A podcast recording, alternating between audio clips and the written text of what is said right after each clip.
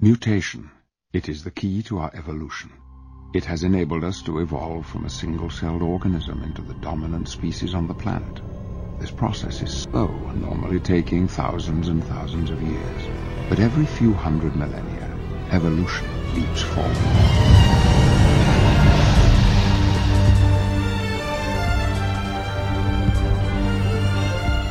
Olá, amigos! Sejam muito bem-vindos a mais um Alerta Vermelho. Hoje estamos aqui para comentar a franquia X-Men no cinema. Meu nome é Alexandre Luiz e para comentar sobre os seis filmes da franquia X-Men, reunimos aqui a equipe azul do Cinealerta. E a equipe dourada tá onde, hein? A equipe dourada é aquela que o pessoal não liga muito, né? A equipe azul era desenhada pelo Jim Lee, então todo mundo curte. Então, para comentar com a gente, tá aqui o Wilker Medeiros. Olha, eu sou da equipe diferente, viu? Eu sou da equipe do Morrison, aquela que é bem afastada. Aquela equipe toda de preto, aquela equipe influenciada pelo Matrix, cor preto, aqueles caras mais, mais, mais discretos, né? E Sem não é colorida. é foda. É, eu também gosto.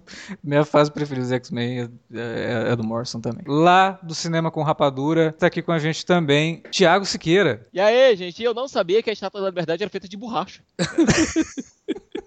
Como não, você não assistiu o Caça-Fantasma O 2? Não. Caça-Fantasmas 2? Bom, então vamos lá, nesse clima mais descontraído, falar de X-Men.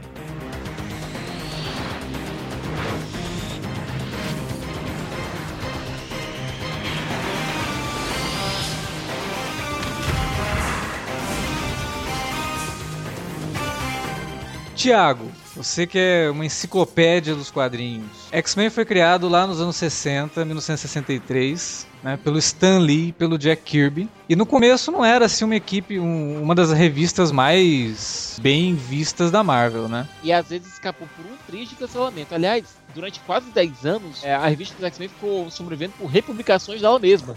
Que é uma coisa muito bizarra, cara. Até a renovação da equipe, que houve lá nos anos 70, você não tinha um gibi dos X-Men sendo publicados de maneira inédita. Você tinha republicações das histórias do Stan Lee. Pra tentar, ó, vamos continuar republicando aqui, vamos continuar publicando aqui. Engraçado que um dos personagens mais interessantes também do universo Marvel, né? Que é o Demolidor, também passou por um problema semelhante, né, cara? Porque ninguém via também o Demolidor, né? Teve que ser todo remodelado e tal, né? Cara Nem ele, né, amarela e vermelha, nem ele se via, cara.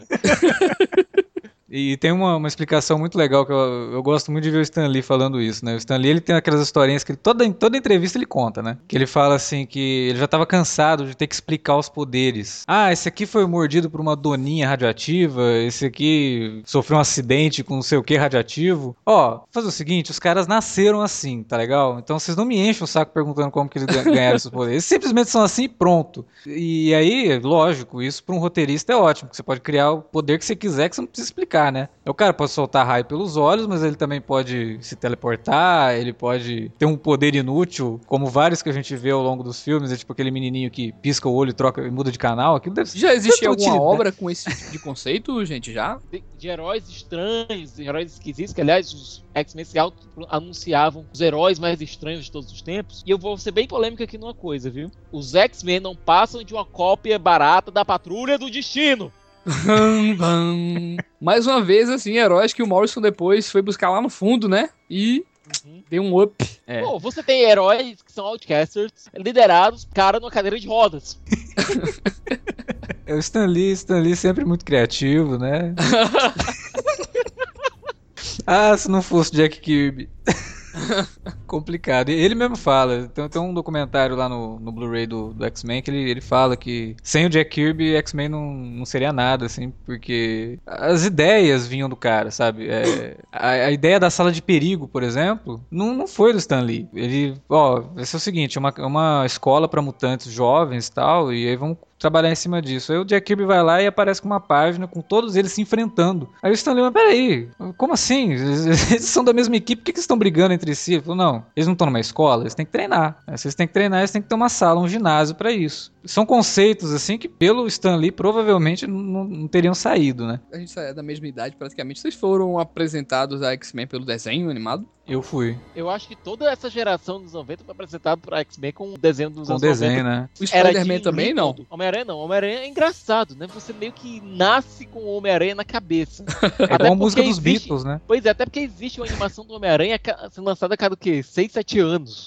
Sempre, ele sempre tá na mídia, o Aranha não sai da mídia. Mas o X-Men é bem disso mesmo. O pessoal que cresceu nos anos 90 conheceu os personagens pelo, pelo desenho e que por conta disso, os anos 90 foi assim. O Batman Uma também, invasão Alex, de X-Men. tu acha que o Batman também muita gente conheceu por conta do desenho? Não, Batman Eu foi acho que mais pelo Tim Burton. Tim Burton. É. Pelo Tim Burton. né? E É. também tem outra coisa, com X-Men foi algo, algo estranho. Depois que a equipe foi renovada nos anos 70, ela veio com um crescendo. E esse crescendo nos quadrinhos do X-Men atingiu um ápice nos anos 90, quando começou a dupla Chris Claremont e Jim Lee. Teve ah, antes uma passagem do, do, Bur- do John Byrne é importante com o Claremont, Não, é né, cara? importante. Sim, sim. Mas Importantíssimo. o, o Claremont escreveu X-Men por 17 anos, cara. Pois é. E a gente tem que lembrar uma coisa: com o Byrne, ele tinha quase uma rixa com o Byrne, que era o desenhista da época, que os dois brigavam muito em relação ao que fazer com a equipe. Parecia um cabo de guerra entre os dois. Então não houve assim, uma colaboração muito forte. Houve mais uma, um cabo de guerra entre Mas os assim, dois, mesmo, dois criadores. mesmo com esse com esse debate, né, com esse tipo de rixa, eu acho que de lá saíram assim as sagas mais icônicas, né, cara, do X-Men, né? Sempre lembrando Especialmente a saga da Fen. da Fênix Negra, né? Talvez ela não seja do ponto de vista artístico nem tão interessante assim por conta dos problemas que o próprio Claremont tem é, em narrativa, né, excessiva e É. tal, aqueles diálogos imensos e tal, mas o cara tem ideias assim muito bacanas, sabe? Assim, talvez se ele trabalhasse como mais o argumento e colocasse um cara bom pra escrever a parada, acho que teria te- tipo o Stan Lee, tá ligado? Ele é o, o Claremont, na verdade, ele é o George Lucas dos quadrinhos, sabe? Porque ele É. tem ideias ótimas, mas na hora de escrever o negócio, cara. nossa, é- eu fui ler esses últimos encadernados que a Panini lançou aqui, né? O Massacre de Mutantes e Queda de Mutantes. Queda de Mutantes é insuportável. Massacre é O legal, cara- cara. Massacre é muito legal. Massacre é bom, mas a Queda de Mutantes é insuportável. Chega num ponto que você fala, meu, essa história. ah, Porque assim, ela- eles dividiram, né? Você tem as, as revistas do X Factor, todas compiladas juntas, depois vai pros X-Men. Quando chega nos X-Men, meu, você percebe que ele poderia ter contado aquela história em três edições. Ele conta em, sei lá, sete. sabe?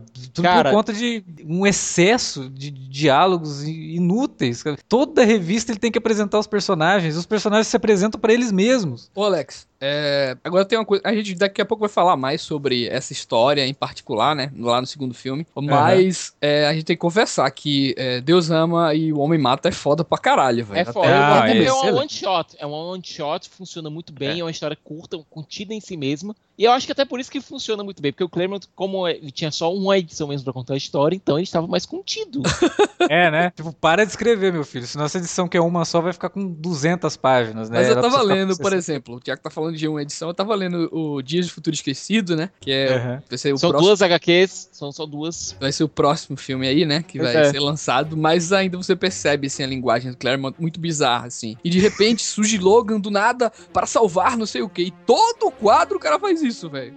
É, é muito chato, cara. Roteiro básico isso, né? Esquece um pouco a exposição e mostra o personagem em ação que o pessoal vai saber o que ele sabe fazer, né? Eu acho Não. que ele leu muito Tolkien, entendeu? E acha que tinha que escrever tudo. Só que ele esqueceu uma coisa: Tolkien lidava com. Não tinha figurinha bacana pra escrever o cenário, entendeu? Então ele escreveu o cenário todo, desde o, da formiguinha passando ali na, naquela folha até a cor do céu, como é que tava. Essa fase que você citou do Jim Lee, por exemplo, eu tenho meus problemas com o, de- com o traço do Jim Lee, porque eu acho que ele desenha todo mundo sempre igual, mas eu gosto, assim, eu acho ele muito atrativo, fase, né? Essa fase o de Lee, assim, meio que marcou. Marcou pra caramba. O, Assim, a- o traço dele é muito Muita atrativo. gente começou a imitar o cara, tá ligado? Depois daquilo. Não, Nossa, mas por exemplo, o texto do Claremont atrapalhava o Jim Lee, porque ele colocava uma muralha de texto Recordatório, do... recordatório, recordatório, recordatório, recordatório, recordatório, balão.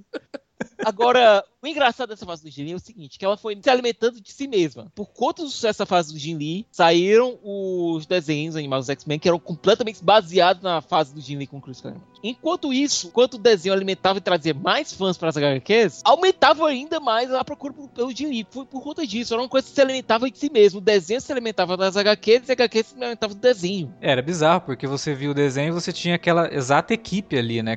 Era basicamente a equipe azul dos X-Men, mas com a, com a Jean e a Tempestade. Mas era basicamente a equipe azul, que era Wolverine, o Ciclope, a Vampira, Jubileu. o Gambit, a Jubileu, a Jubileu, aquela personagem super útil.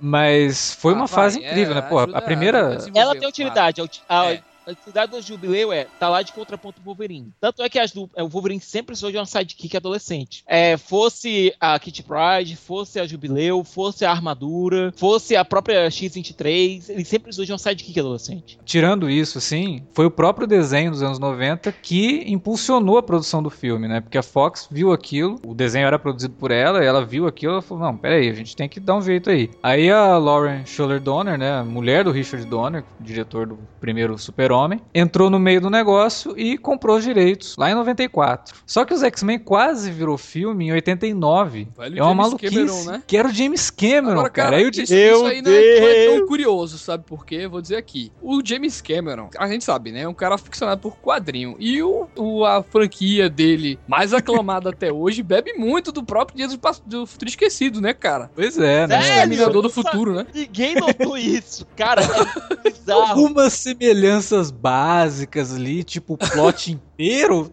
do negócio. Agora, o legal é que o James Cameron tava em discussão ali para fazer o filme a, com a Carouco. Meu Deus, né? A Carouco, ela teve os direitos do Homem-Aranha. Imagina a merda que ia sair. Pois é. Aí a Carouco acabou quebrando e o James Cameron desistiu do projeto e foi fazer o Homem-Aranha. no fim, ele não fez nenhum dos dois. O senhor Gilson Eldo também estava envolvido para fazer o roteiro desse filme, antigamente? Ele chegou a escrever uma, uma versão do roteiro. Não, o Joss Whedon. O Joss Whedon ele chegou a... Inclusive tem uma página do roteiro do Joss Whedon que foi aproveitada no texto final. É, mas ele fala... Ele, ele odeia o primeiro filme, né, com, do Brian Singer. ele fala que usaram que... tão mal o que ele falou, o que ele escreveu, que ele ficou, assim, até, até se sentiu mal, assim, porque não, ele não gostou odeia... nem da atuação, nem de nada. Será assim. que ele usou nos Surpreendentes X-Men alguma coisa? Provavelmente deve ter usado. Agora, eu acho que o ódio do Joss Whedon em relação ao primeiro filme deve ser mais por conta de puta que pariu, esse povo da Fox me fudeu de novo. e contra o filme mesmo em si, sabe? Porque, olha, pra quem não sabe, o Joss Whedon ele foi lascado, fudido e mal pago pela Fox com um filme chamado Alien a Ressurreição, no qual o roteiro dele aparentemente foi retalhado pelos produtores do filme. Mas aí todo esse embrólio que acabou criando, e é até interessante porque os direitos foram pra Fox em 94, e aí eles já começaram, ó, vamos procurar e tal, e contrataram o Joss Whedon pra escrever, o John Logan escreveu, o James Schamos escreveu, e em 96 eles já contrataram o Brian Singer para fazer o filme, finalzinho de 96. O filme era para sair em 98, mas eles não conseguiam fazer o roteiro bater com o orçamento que eles tinham pro filme, que era de 60 milhões. Primeiro, eles tinham que cortar o Homem de Gelo. Eles tiveram que cortar o Bob, que ele ia fazer parte da equipe, porque o Homem de Gelo ia ser feito todo em CG. É, não tinha o James ponto. Cameron dirigindo, aí tem que... não tinha gente para adquirir recursos, né, velho? É, é. era complicado. É, outro personagem que foi basicamente cortado, um personagem popular, que era o Fera. É, elementos do Fera foram transplantados para Jean Grey porque os diálogos científicos tinham que acontecer. É verdade. Porque o X-Men é uma coisa curiosa de toda a franquia X-Men, né? Que se a gente for ver, o, o roteiro mesmo é, é, escrito por, sei lá, por umas 3, 4 pessoas, né, cara? Todo filme, né? Será que esse monte de roteirista aí é, teve a ver com essa questão de trabalhar para remodelar todo o filme? O que, é que vocês acham? Ah, cara, o é negócio é o seguinte: o que dizem que aconteceu foi que o, o Brian Singer, quando ele foi chamado para fazer o filme, ele não queria. E ele achava que quadrinhos era uma bobagem, ele não gostava nem nada. Até é, tinha as razões dele ali, porque nos anos 90, quando você falava em adaptação de quadrinhos, era um negócio meio complicado. Mas ele. Peraí, ele já lia quadrinho? Ele já lia quadrinho, cara? Não, não, ele não. Não, eu não, não curtia leitura, quadrinho. Ele foi pra uma leitura totalmente de preconceito mesmo. Que é irônico, é, né? Ó, a ironia. Meu irmão, o cara vendo aquele. O trabalho que ele fez no Superman e o cuidado, né, que o cara teve, não, até mesmo assim, é... né, nas coisas assim, é, o cara é, é aí, apaixonado peraí, peraí, pelo Superman. Pera aí, Wilker. Ele era apaixonado pelo Superman do Richard Donner, não pelo Superman do Exatamente, exatamente. Ele faz ali uma homenagem ao super-homem do cinema mesmo, né, e não ao super-homem dos quadrinhos. Aí ele ficou relutante e tal, e a Fox insistiu, insistiu, insistiu. Ele falou, ah, peraí, vai, deixa eu ler esse troço. Aí ele leu, e como ele tem, né, ele é gay, que deve ter sofrido preconceito pra caramba, ele se identificou com aquilo. E aí ele falou: Não, eu acho que eu consigo fazer alguma coisa interessante com isso aqui. Só que o que ele fez com X-Men, e que muito fã não aceita, é que ele colocou, ele, ele colocou os X-Men num mundo, né, num, num universo mais realista até, o, até onde você pode ser realista numa história dessa, e transformou mesmo toda a história numa alegoria para preconceito, que de certa forma sempre foi a ideia, mas os fãs estavam sempre querendo ler mesmo é personagem com colante colorido e se, se degladiando, né? Só que ele vai no lance mais pesado, no drama mesmo, ele vai nos personagens. É uma coisa que é bacana e ficou marcado assim em toda adaptação desses filmes de super-herói, é que é você fazer meio que você ser um autor também, sabe? Por exemplo, cada autor quando pega um personagem ou um arco no, no quadrinho, né, ele coloca ali a sua mão, né, dá o seu ponto de vista, né? E tanto o Brian Singer, como no, depois a gente vai ver isso com o Nolan, os caras fizeram praticamente a sua versão dos personagens, né, cara? O, o, o Nolan, a gente pode dizer que ele fez um Batman, um arco do Batman particular dele. O, o Brian Singer, ele fez isso com o X-Men. Ele pegou a, o conceito do X-Men e deu, teve a ousadia, né, de colocar isso em prática, né, velho? É, e a ousadia, uma visão cinematográfica muito grande. Ele sabia que muita coisa dos quadrinhos não iria funcionar no, no, no filme, e eram coisas que já estavam sendo escritas nos roteiros. Cara, era um baita recebeu. cineasta também, né, Alex? Já tinha feito É, dois ué, não dá pra né? negar isso, cara. É, Os porra. Suspeitos, O Aprendiz, dois putas filmes. Aliás, se você não viu, assista. Essa visão do Singer depois acaba sendo referenciada pelo Morrison, né? O Morrison até ele, ele comenta num, num pós-fácil que ele fez no encadernado do X-Men lá, que ele acha a visão dos X-Men do, do cinema, assim, extremamente acertada, por deixar tudo mais sóbrio. E até Mas por é o deixar tudo manifesto numa- Morrison, né? É, e, e deixar tudo numa, numa, numa unidade, sabe? Você percebe que aquilo é uma equipe. Ele Porque tem, os um- X-Men... tem aquela X-Men Wide, tem justamente isso que o Thiago falou, né? Que ele meio que cria um manifesto mesmo, né, cara? Ele faz Sim, do que, que ele, queria, né? Do que, que ele, do que, que ele pretende, que pretendia naquela época fazer com os X-Men. Que é é muito bizarro. próximo do que o Singer faz nos, nos filmes.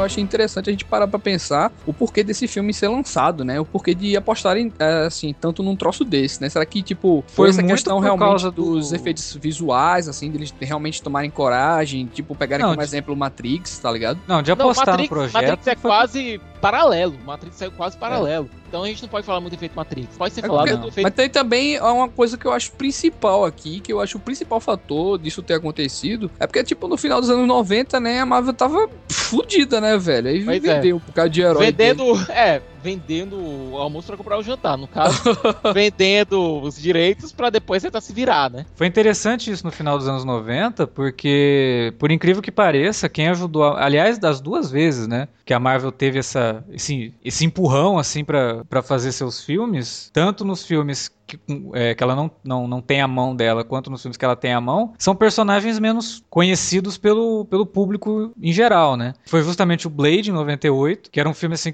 se alguém falasse pra vocês, ó, vai ser um filme do Blade, baseado em quadrinhos da Marvel, tá? Aham. Quem é esse cara, né?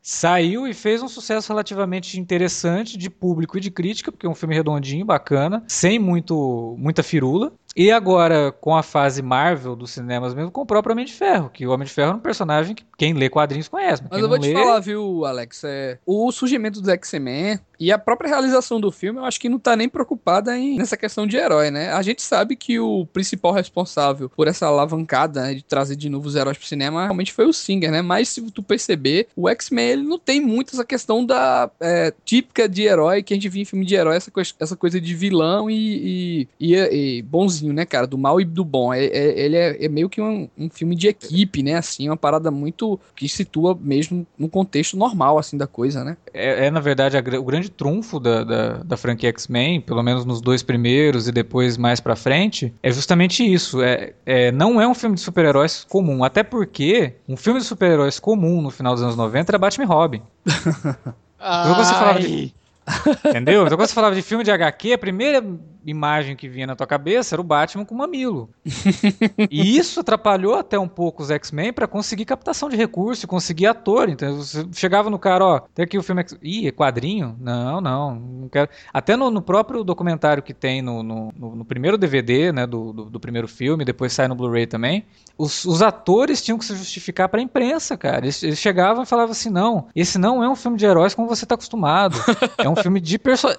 Cara, é bizarro. Os caras tinham que. Eles tinham vergonha de falar que eles estavam um filme de herói. Cara, é, você vê que, por exemplo, na produção do filme, os caras tiveram que contratar, tipo, várias empresas para fazer os efeitos visuais, sabe? Porque era muita gente que acreditava na parada e pra acelerar o processo, os caras contrataram, pô, pô, a gente vai fazer essa cena com essa empresa, essa com a outra, essa.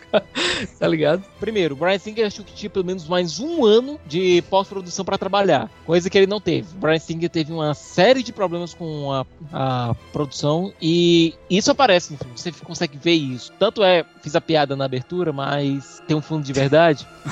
é, a cena que os X-Men estão presentes na Estátua da Liberdade com o Magneto tendo usado ferros para prendê-los, você vê que aquilo ali é claramente de borracha.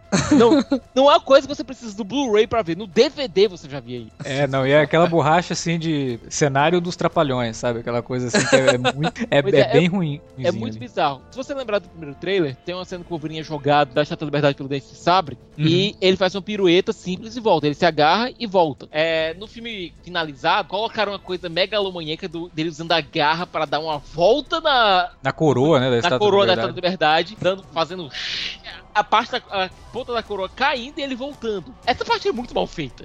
é, mas eu acho que a sorte ali é o caso do tanto do Brian Singer quanto do editor dele de ter deixado essa cena o mais rápido possível pro que permitia, né? Então ela é tão rápida que por mais que você perceba o troço assim, ele não te incomoda tanto Cara, como, por exemplo, um estão... ano depois o Homem-Aranha. Vocês estão né? falando Cheio do, de... dessa questão dos efeitos, né, e da produção de, de alguns tipo, alguns problemas e tal, mas sabia que uma das coisas que mais me fascinam assim nesse X-Men, revendo depois em Blu-ray é a questão da qualidade dos efeitos, cara. É muito, é muito é... do caralho, assim, não, nada envelheceu, se tu perceber, assim, cara. E Mas é por conta prático, disso, é tudo né? muito rápido, cara. É, é, muito rápido. O Singer sabia da limitação dele, porque é um filme de orçamento baixo, de 75 milhões. Ele usou muito o efeito prático, cara. É, é foda. tem muito efeito prático. E apesar que o segundo, é, já, já tendo um orçamento um pouquinho maior, né, de 100 milhões, ainda continua, tá ligado? Tendo essa pegada é, de usar efeitos práticos. Porque, cara, vou ser sincero, não achei coisa bizarra nesse filme, não.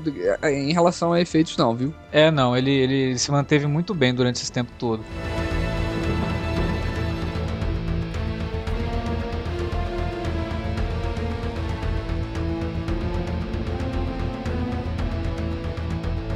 Antes de, de ter o elenco definido, né? O Singer teve sérios problemas com isso também. Que para fazer o Wolverine, a primeira escolha era o Russell Crowe. Aí depois que o Russell Crowe não topou fazer, eles foram atrás do Douglas Scott, que chegou a ser contratado. Cara, o Aí... Douglas Scott é um, é um péssimo ator, cara é muito ruim. Aí ele foi fazer o Missão Impossível 2. E aí, quando eu vi o Missão Impossível 2, eu falei, nossa, ainda bem que esse cara não foi o Wolverine, porque ele é muito ruim. Ele não, não tem o carisma do. do cara, Jack, mas eu, eu não nada, digo nem nada. esse cara por esse cara não participar. Esse cara foi bacana não participar, né? Nem por, por ele ser ruim. É por Hugh Jackman aparecer, né, cara? Pois é, mas o pior de tudo, o pior de tudo, é que quando tava ainda, bom, não vai ser o Douglas Scott, não vai ser o Russell Crowe, e aí? Quem vai ser? Adivinha quem que apareceu? Nicolas Cage. Graças. Não, Keanu Reeves.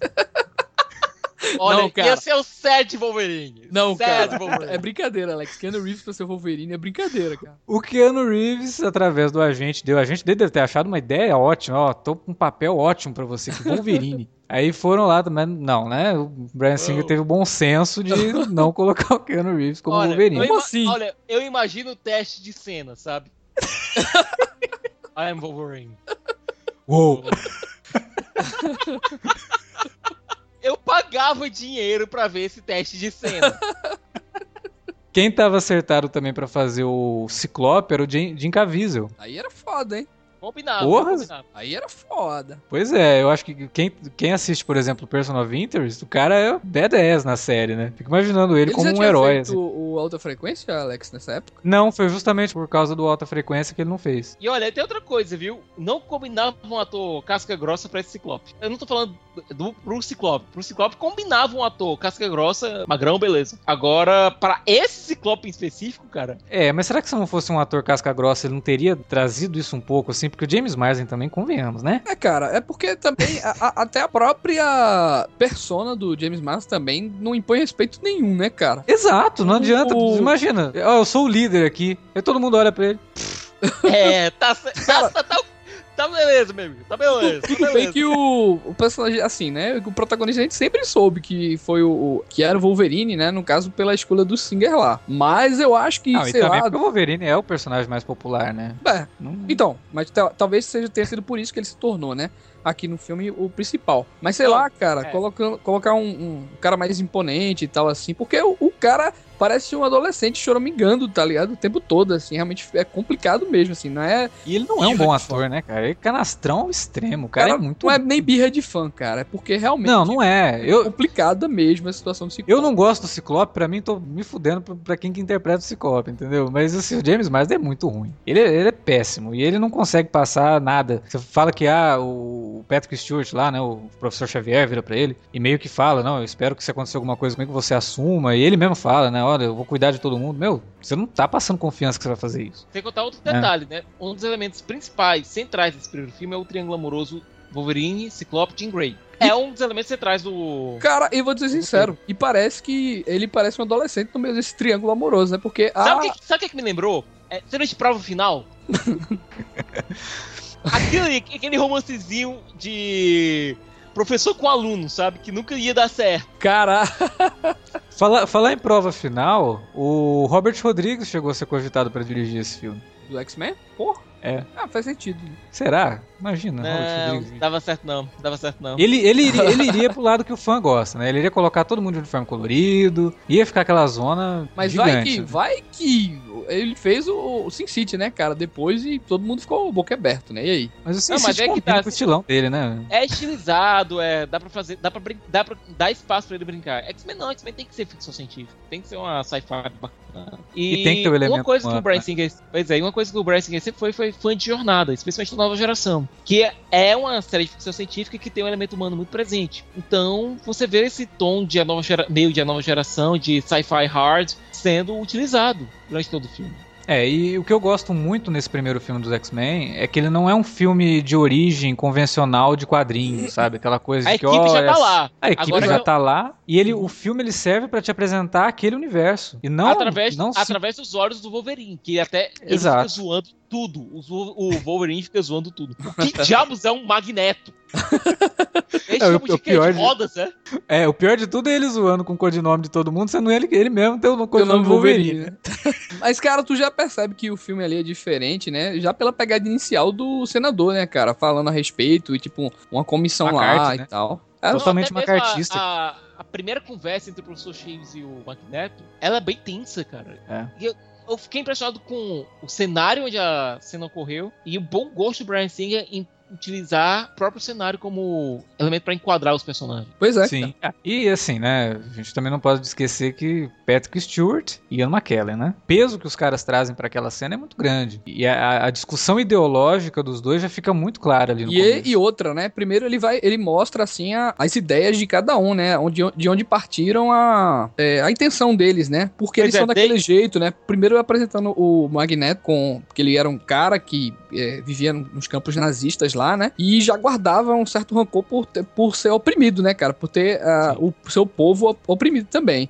E no futuro, né? Ele se viu novamente naquela condição, né? Já que ele, é- ele se descobriu mutante e a, a política internacional tava querendo banir isso e colocar novamente, é, meio que prender, né, os caras, né, e tal. Ele viu novamente um certo preconceito pairando, né, no ar e tomou aquilo ali como um- uma coisa muito própria dele, bem como o Xavier também, né? Eles mostram o Xavier é, dando uma palestra pros garotos e tal, então fica muito claro, assim, definido quais são a- a- as ideias, né, de cada um, né, cara? É, Eu acho que é interessante também a questão de que, como tudo ali funciona mesmo como que alegoria para várias coisas, né? A, a escolha da, da vampira para ser aquele contraponto que a gente tinha falado lá no começo, né? Que a, a Jubileu faz nos quadrinhos, a Kitty Pryde fez e aqui é a vampira que eles escolhem. É uma personagem que não pode tocar nas pessoas, é né, uma personagem que ela, que ela afasta as pessoas de si mesma. Que é um, uma alegoria para o que a humanidade ali naquele momento estava tentando fazer. Olha, são mutantes, quero distância deles. Né? Então tudo ali, tematicamente, esse primeiro filme ele é muito redondinho. Ele é muito bem escrito. Tem é... alguns probleminhas aqui e ali, mas, sabe, são coisas tão bobas, tão pequenas, que para mim não,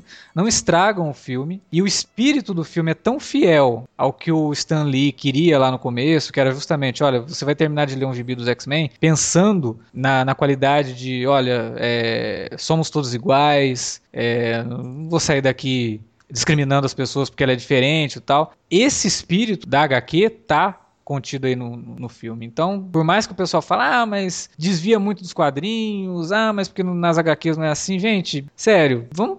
Esse tipo de mimimi é uma coisa assim que eu acho tão besta. Pode ser diferente, tem que ser bom. E é bom, sabe? É, Esse o que eu falei, é, é o que eu falei, Alex. É uma versão do autor do, do Exato, sabe? Porque se o cara se desvia totalmente e faz uma porcaria, aí você tem que falar, não, ó, além de ter desviado tudo, o cara fez uma bosta. Cara, e o cuidado do Singer nesse filme, assim, é, muita gente tava esperando, né? Muita ação, muita coisa frenética. Não, cara, ele vai com calma, ele apresenta cada um dos personagens e cada conflito, assim, muito próprio. Alguns mal apresentados, né? A Tempestade, por é. exemplo, ela não tem quase um diálogo decente no filme. Cara, mas isso aí eu acho que é por conta do problema de cortes, que tiveram que cortar. Porque. Ela tinha uma cena. Ela tinha cenas no... de diálogos é. e outras coisas. Inclusive mas... na, na, versão cortada lá, naquela X-Men 1.1, lá tem algumas cenas dela que, que casam depois com algumas coisas no final do filme. Mas o, o bacana é que, assim, eu ele acho tá que ele desenvolvendo, foi... pô, personagem por personagem, é. assim, é como se fosse uma escala, sabe? Cada um vai ganhando um espaço, né? E quando eles vão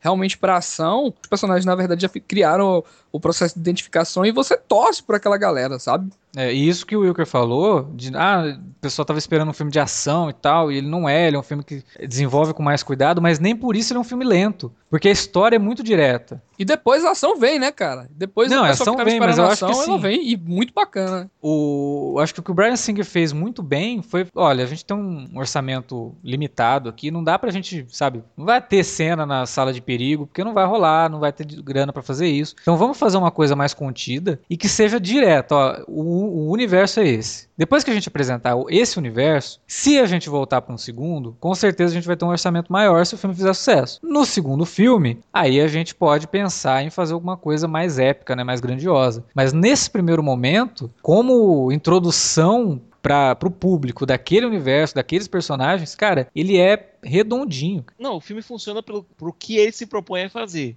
Ele não é nenhum grande clássico do cinema, mas ele funciona muito bem no que ele quer fazer. Já o X-Men 2, não, é como você disse, Alex, ele é uma bela de uma evolução do que o dos conceitos que haviam sido apresentados no primeiro filme. Uma evolução dos personagens, uma evolução do conceito, uma evolução do conflito. Ele funciona muito bem. É, e... Mas eu acho assim, Thiago, que no primeiro filme ele precisava, na verdade, nos apresentar, assim, cada um deles, Isso. sabe? E é, essa questão, é, eu acho que o Brian Singer, velho, é meio que um diretor autoral perdido dentro do, do universo do blockbuster, né? Porque depois ele foi fazer o, o Superman Returns, ele colocou uma linguagem totalmente diferente também, uma coisa mais calma, que ele queria aprofundar lá o romance do, do Superman, então também a, a, os sentimentos do, do próprio personagem também. Ele meio que, tipo, ele tá lá dentro, né? Mas, sei lá, não é o cara certo, né? para fazer os filmes de ação. E na verdade até é, cara. Na verdade até é, porque ele é, consegue captar isso aí e nas cenas de ação ele manda bem, né? E a gente vê isso logo no começo do segundo filme, né? Que é, o começo do segundo filme é bem assim, olha, vocês viram o primeiro, viram que o negócio é mais tranquilo tal, agora a gente tem grana.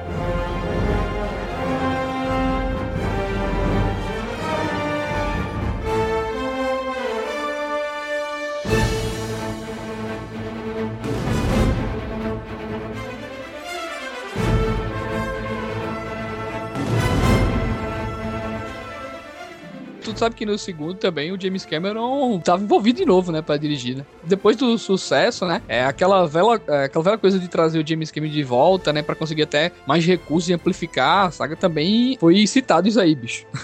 É, mas o, contrato ali com o Brian Singer foi fechado logo no, em 2000 mesmo. É, em novembro de 2000, a Fox já falou pro Singer, ó, tá na tua mão aí, pode começar a trabalhar no, no roteiro e vamos, vamos, vamos jogar isso pra frente. Pois é, porque a fase de desenvolvimento começou, tipo, bem. é, logo depois do primeiro filme, né, cara? Uhum. Começou a ser. Até porque o primeiro filme foi preparado em 99 e lançado em 2000. Brian Singer teve três anos pra conseguir fazer o filme do jeito, um segundo filme do jeito que ele queria, com alguma liberdade a mais. Uhum. É, segundo ele, as cópias que foram entregues para as cabines de imprensa tinham ca- acabado de ser impressas. Caralho. Então, parece que ele usou até o último minuto do prazo que ele tinha. Mas esse É. segundo filme também teve problema com o roteiro, né, Tiago? Também. Porque os caras, o- os outros anteriores tinham escrevido a parada, né? E, na verdade, contrataram outros caras pra, tipo, reescrever, né? Também a de novo, né, velho? E olha, são caras novos que não tinham nenhum filme no, no cinturão. Então foi uma puta de uma aposta. Dan Harris, né? Dan Harris É. e o. Michael Doherty e, E o David Michael Hayter depois que. Não, o David ele, Hayter. Na verdade, foi creditado por, por, por contrato, né? Mas... Se- E se eu não me engano, eu acho que tinha personagens, né? Que eles tiraram, né, cara? Remodelaram, assim, que nem. É, sempre falando da tem, né? Sempre tem, assim, é, eles queriam ter colocado o Gambit, por exemplo, nesse, nesse segundo filme. Queriam ter colocado o Fera, Fera, aí o o Fera anjo, acaba né? aparecendo. É o anjo. O Fera acaba aparecendo rapidinho, né? O anjo seria transformado em arcanjo pelo Striker, né? Seria um dos mutantes que ele faz é, experiências e tal. Mas, de novo, já tinha personagem demais. E esse, esse segundo filme ele demonstra mais ainda a habilidade do Singer em trabalhar lotado de personagens que precisam de destaque. Né? Cara, tu falou no Strike, cara. E voltando aqui de novo pra Deus Ama, o Homem Mata, novamente Singer coloca a sua versão de- dos personagens, né, cara? Ele pega Pois lá é. uma, uma revista clássica do X-Men, né, cara? E transforma o, o personagem do William Strike, pra galera que não sabe, ele é um pastor, né, cara? Que através de conceitos religiosos, né? E coisas muito particulares dele. é, era contra, na verdade, essa questão dos mutantes e tal. E o Singer, na verdade, trabalhou isso, né, velho? De, de forma diferente, né? Ele É, usou. ele foi lá e transformou o cara num militar, É. né? Tirou essa, essa discussão religiosa, talvez até para não levantar tanta polêmica, porque é uma das coisas que acontece nos quadrinhos X-Men, que a religião é tratada às vezes de forma positiva, mas às vezes de forma negativa. No caso do Deus, Deus ama, homem mata, ela é tratada de uma forma bem negativa, né? Então acho que isso para um filme da Fox, por exemplo, seria quase impensável, né? É, e tipo assim, né? Ele, ele novamente não é um vilão, aquele vilão clássico, né? Ele é do mal. Não, ele tem razões assim muito claras, cara. Porque. é, e isso é demonstrado somente no diálogo, né? Só ali tu já percebe o que aconteceu, né? Que ele tinha mandado o filho dele pro Instituto Xavier, né? Pra. E aconteceu que o, o Xavier não conseguiu é, fazer com que ele voltasse, né? A ser, assim. É, tivesse. É que o, o Striker queria, na verdade, um filho humano, né? Acho que ele mandou o moleque lá pro Xavier achando que o moleque ia voltar curado. né? Sendo que, não, seu filho não tem, não tá doente, ele é um mutante, você tem que aprender a conviver com isso. Mas o cara é preconceituoso pra caramba. destruiu, né? É. O, o pensamento do, do cara, né? Do, do menino. É. E na- no, no quadrinho é, É, até mais, mais pesado que isso, né? Ele mata o filho, né? Essa vilania do Striker, ela é até justificada é, pelo fato do suicídio da esposa dele, que é tocado numa cena bem forte, um confronto bem forte entre o Patrick Stewart e o Brian Cox. Uma puta cena, aliás. Verdade. É que ele fala, né, que ele, ele tava fazendo tantas mágicas que, que a mulher dele já não sabia mais o que era real, o que não era, até ela colocar uma furadeira, Furadeira. na cabeça. Porra. Pi! Oi, Pi! Ó, né? Aliás, esse seria um filme com uma discussão dessa, né? Se eles tivessem colocado o Striker como um religioso e tal. Se o Darren, imaginou o Darren Aronofsky dirigindo isso? Porra. Que maluquice isso seria. E o, da, e o Ar- o Aronofsky ele chegou é, a ser sondado para dirigir o terceiro X-Men, né? Mas aí acabou depois fechando com o Wolverine e acabou nem virando nada. por Pois é. conta de outros problemas e tal. Mas, cara, esse, esse segundo filme, eu acho que ele é impecável, tudo, assim. É desenvolvimento dos personagens, a forma como ele separa os personagens e cada um deles vai ter a sua importância na história e cada grupo que é formado ali, que é uma coisa que lembra muito o Império Contra-Ataca, né? Você divide as, as equipes ali, né? o, Luke vai para um caminho, o Han Solo vai para o outro, então fica naquela coisa. E o Singer até compara, né? Ele fala mesmo que ele queria fazer a versão dele do Império Contra-Ataca. E até, de novo, aí a Fox colocou o dedo no negócio, né? Porque o, o Ciclope nesse filme ele tinha uma cena muito bacana, que eles acabam mostrando ali o controle da, do, do filho do Striker só com o Xavier, né? Uhum. Mas ela também estava controlando o Ciclope, que é o que leva o Ciclope depois no final do filme é, ser dominado pelo Striker. E essa cena tá, ela, ela foi gravada e ela tá na- nas cenas deletadas. Ela é uma cena muito boa e que dava um- mais tempo de tela pro, pro Ciclope, né? Que os fãs sempre reclamam. E até outro contexto pro personagem, né, cara? E até outro contexto, porque é uma, é uma cena realmente muito boa que trabalha justamente com a, com a fidelidade dele ao professor Xavier. Cara, a cena nos- é os dois boa mesmo. filmes, assim, tanto o primeiro quanto o segundo, eu acho que trabalham muito forte em vários temas, sabe? Do ponto de vista temático, o filme, os filmes é, são incríveis, sabe? São muito. E esse segundo ainda abrange a situação, né? Porque tem várias camadas dentro dele, né, cara? Sim. Ele trabalha com várias coisas. É, o, o preconceito é o principal, mas, de novo, a questão da, da Rogue, né? Da, da vampira, o falou dilema dela. do- do- dele ser gay e acho que tal- talvez tomar o X-Men pra ele como forma de exemplificar o preconceito. Cara, tem o diálogo do, da mãe do Bob com o próprio Uhum. Bob, que, cara, que é muito em cima dessa coisa que parece realmente que eles estão falando de homossexualidade, né? E é importante o fato do Bob ser uma- um garoto, ser um menino, é, jovem, tem, tem o quê? Uns 16, 17 anos? O personagem É. naquele momento. Então, é realmente uma fase de descoberta, é num momento de descoberta. E isso acaba amplificando a reação do público à própria, ao próprio preconceito intencional ou não dos pais. Ela fala, não tem como, você já tentou não ser mutante? É. Cara, isso é muito recorrente, né, na- nessa coisa dos É. homossexuais. A cena da mística com o Noturno também é bem bacana, né? Porque ele Foda, fala pra é, ela: é Ah, você pode se transformar em quem você quiser, por que, que você, né, não, não se transforma? Ela fala: Porque eu não, não tenho que me transformar. Pois é, e uma coisa que ecoa no, que, no discurso da própria personagem lá em primeira classe. Sim, Mutant and Proud. é, exatamente.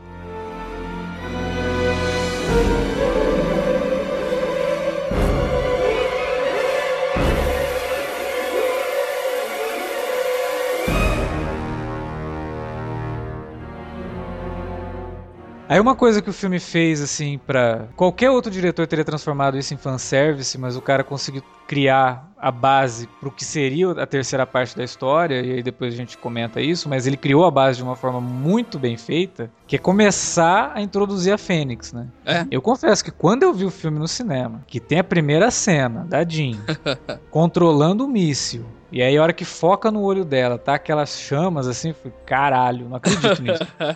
Não, né? Vamos ter a Fênix no filme, mas não, ele, ele segura o negócio pra trazer ela de volta no terceiro, e aí, né, ele, É, ele mas o deveria final- ter. O final Coisa que tem. Coisa que tem produtores hoje em dia sabe que não conseguem fazer, viu, senhor Alviarado?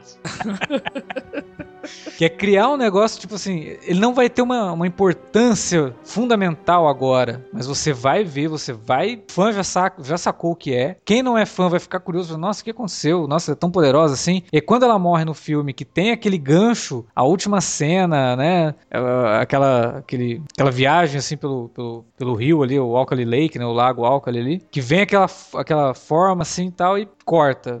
O fã já sabe o que é, quem não Cara, é fã já fica curioso. Correu uma lágrima, entendeu?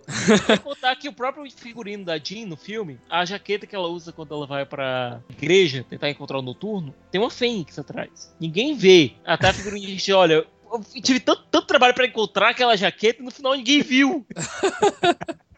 É importante também a gente citar aqui do filme 2, né, cara? Eu gostaria até de abrir um especial. É pro Noturno, né, cara? Como foi bem desenvolvido esse personagem, né? Como trabalharam em cima, né, bicho? É um personagem que ele não aparece tanto, mas toda vez que ele aparece, ele é tão bem escrito que ele se resolve ali.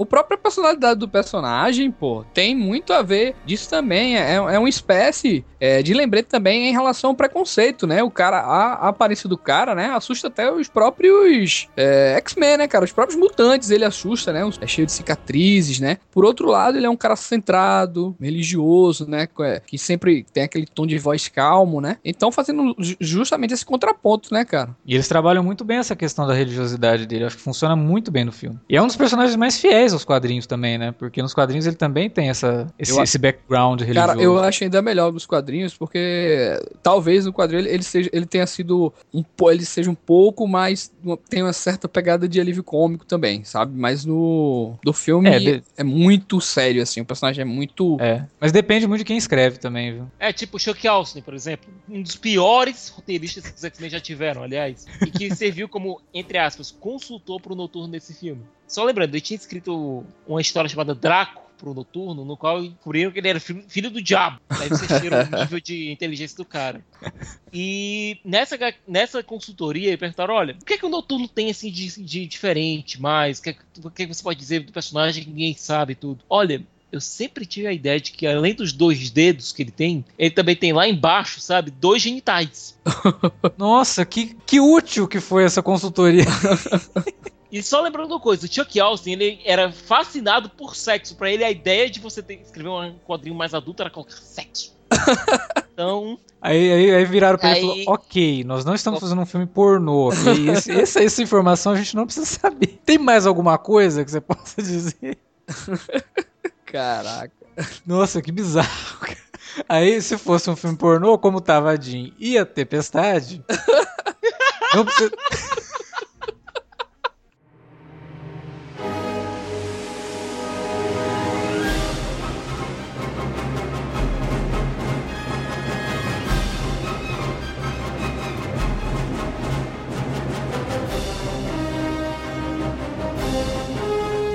O filme foi um sucesso estrondoso, né? Ah, Aliás, eu não falei. O primeiro filme ele custou 75 milhões e fez 296, que é considerável. O segundo custou 110 e fez 407. Quer dizer, se manteve ali num, num sucesso que a Fox ficou, né? Então, vamos fazer um terceiro, né? Por que não? só que que ou- tinha uma pedra de kryptonita no caminho da Fox. Exato.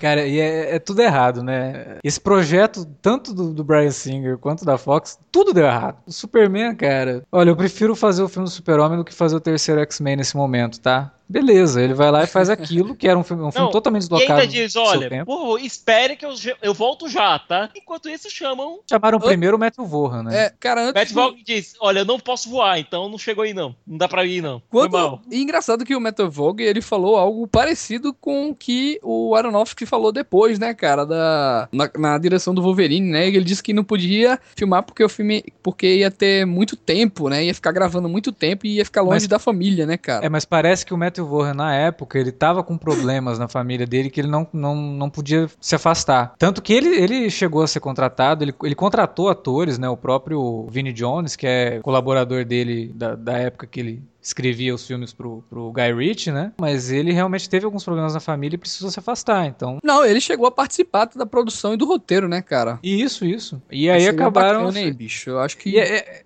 é, seria. Pelo que ele fez no X-Men Primeira Classe, eu acho que o X-Men 3 teria sido um filme bem mais interessante. Bem mais mas... interessante. Olha, mas, Mas eu não desgosto de X-Men 3. É que tá, tem muita gente que demoniza o filme e eu acho um filme interessante. Mas ele é um filme Ele- que desperdiça, né? Enquanto os outros us- Cara, utilizam eu- as ideias eu ao acho- máximo, Eu acho que ele O é um filme assim, 3 o oposto dos ideias. outros, cara. Eu acho que ele tem uma linguagem assim que é oposta dos outros, sabe? Assim, enquanto o primeiro ele focava nessa questão de- da calma, né? Desenvolver os personagens, não se preocupar assim tanto com questão de ação, então expor os efeitos e tal. Esse X-Men 3 é justamente o contrário, né? Ele é, É, a preocupação é o massa filme- velho. Massa velho, massa velho, massa a velho. preocupação do filme inteiro, na verdade, é, é fazer cena de ação, é fazer é, é, cena expositiva com efeitos, tá ligado? e personagens pulando na tela, literalmente pulando na tela. Né? Exatamente, cara. O filme tem, sei lá, trocentos personagens, nem Não, um não. deles são aprofundados. Esse terceiro é um monte de personagens jogados na tela. Não, e aparentemente os mutantes que o Magneto arruma lá, ele coloca molas nos sapatos de todo mundo.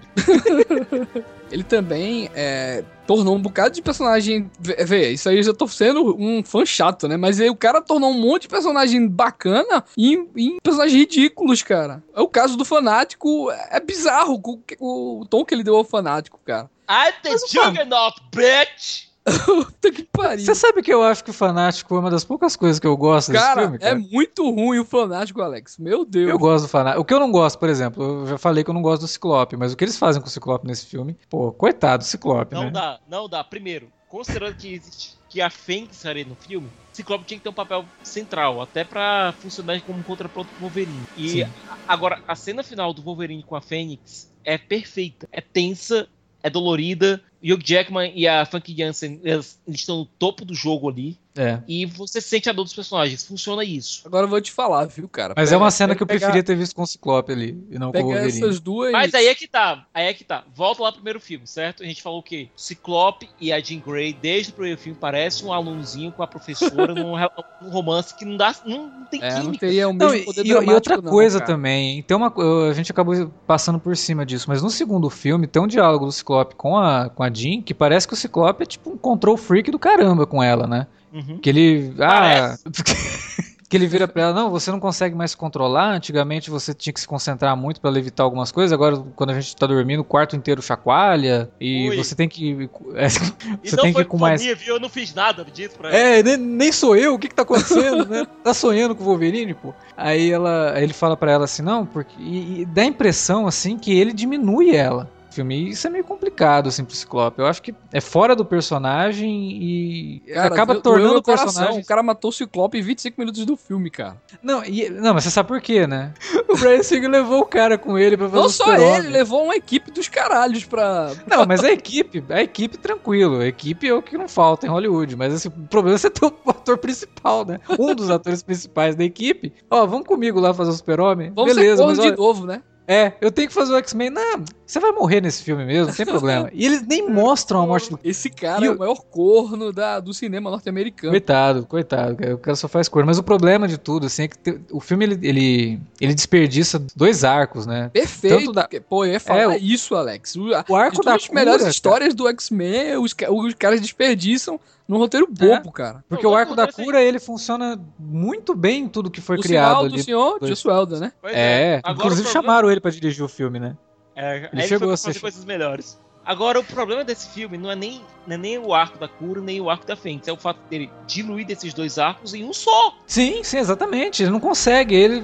Ah, mas peraí, e a Fênix tá fazendo o que aqui? Não, ela é só uma, uma ferramenta do Magneto que a gente vai usar no fim, né? E aí tem. O filme tem dois clímax por conta disso. E a hora que você acha que acabou, não, agora a Fênix vai ficar maluca e vai não sei o que. Né? E não, aí, o primeiro, o primeiro clímax do filme é lá no meio, é, com a cena da casa, que é fenomenal. Aquela é uma cena muito Aquela bem cena é muito construída. boa. Aquela muito cena é bem muito construída. Ah, ah, Se bem que ela. É aí que o roteiro do filme mostra uma fragilidade imensa, né? Ele, ele, ele se mostra frágil em vários pontos. Um deles é, por exemplo, ó, o Ciclope morreu, tá? Aí o Wolverine vai lá e encontra o óculos, pega a Jean, leva lá pra mansão junto com a Tempestade. E, cara, ninguém se preocupa com, com o Ciclope. Ninguém, se Ninguém- preocupa com o Ciclope. Ninguém se preocupa com o cara. Aí depois que ele vai perguntar pra ela, ele mostra o óculos pra ela, ó, tô com o óculos dele aqui. E aí, o que, que você fez com o cara, hein? Olha, mas peraí. Naquele momento, o Wolverine tinha...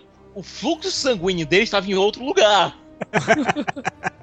Aí é o Entendeu? outro problema. Aí é que O- tá. Ele ia se lembrar do Ciclope com uma ruiva querendo se jogar em cima dele.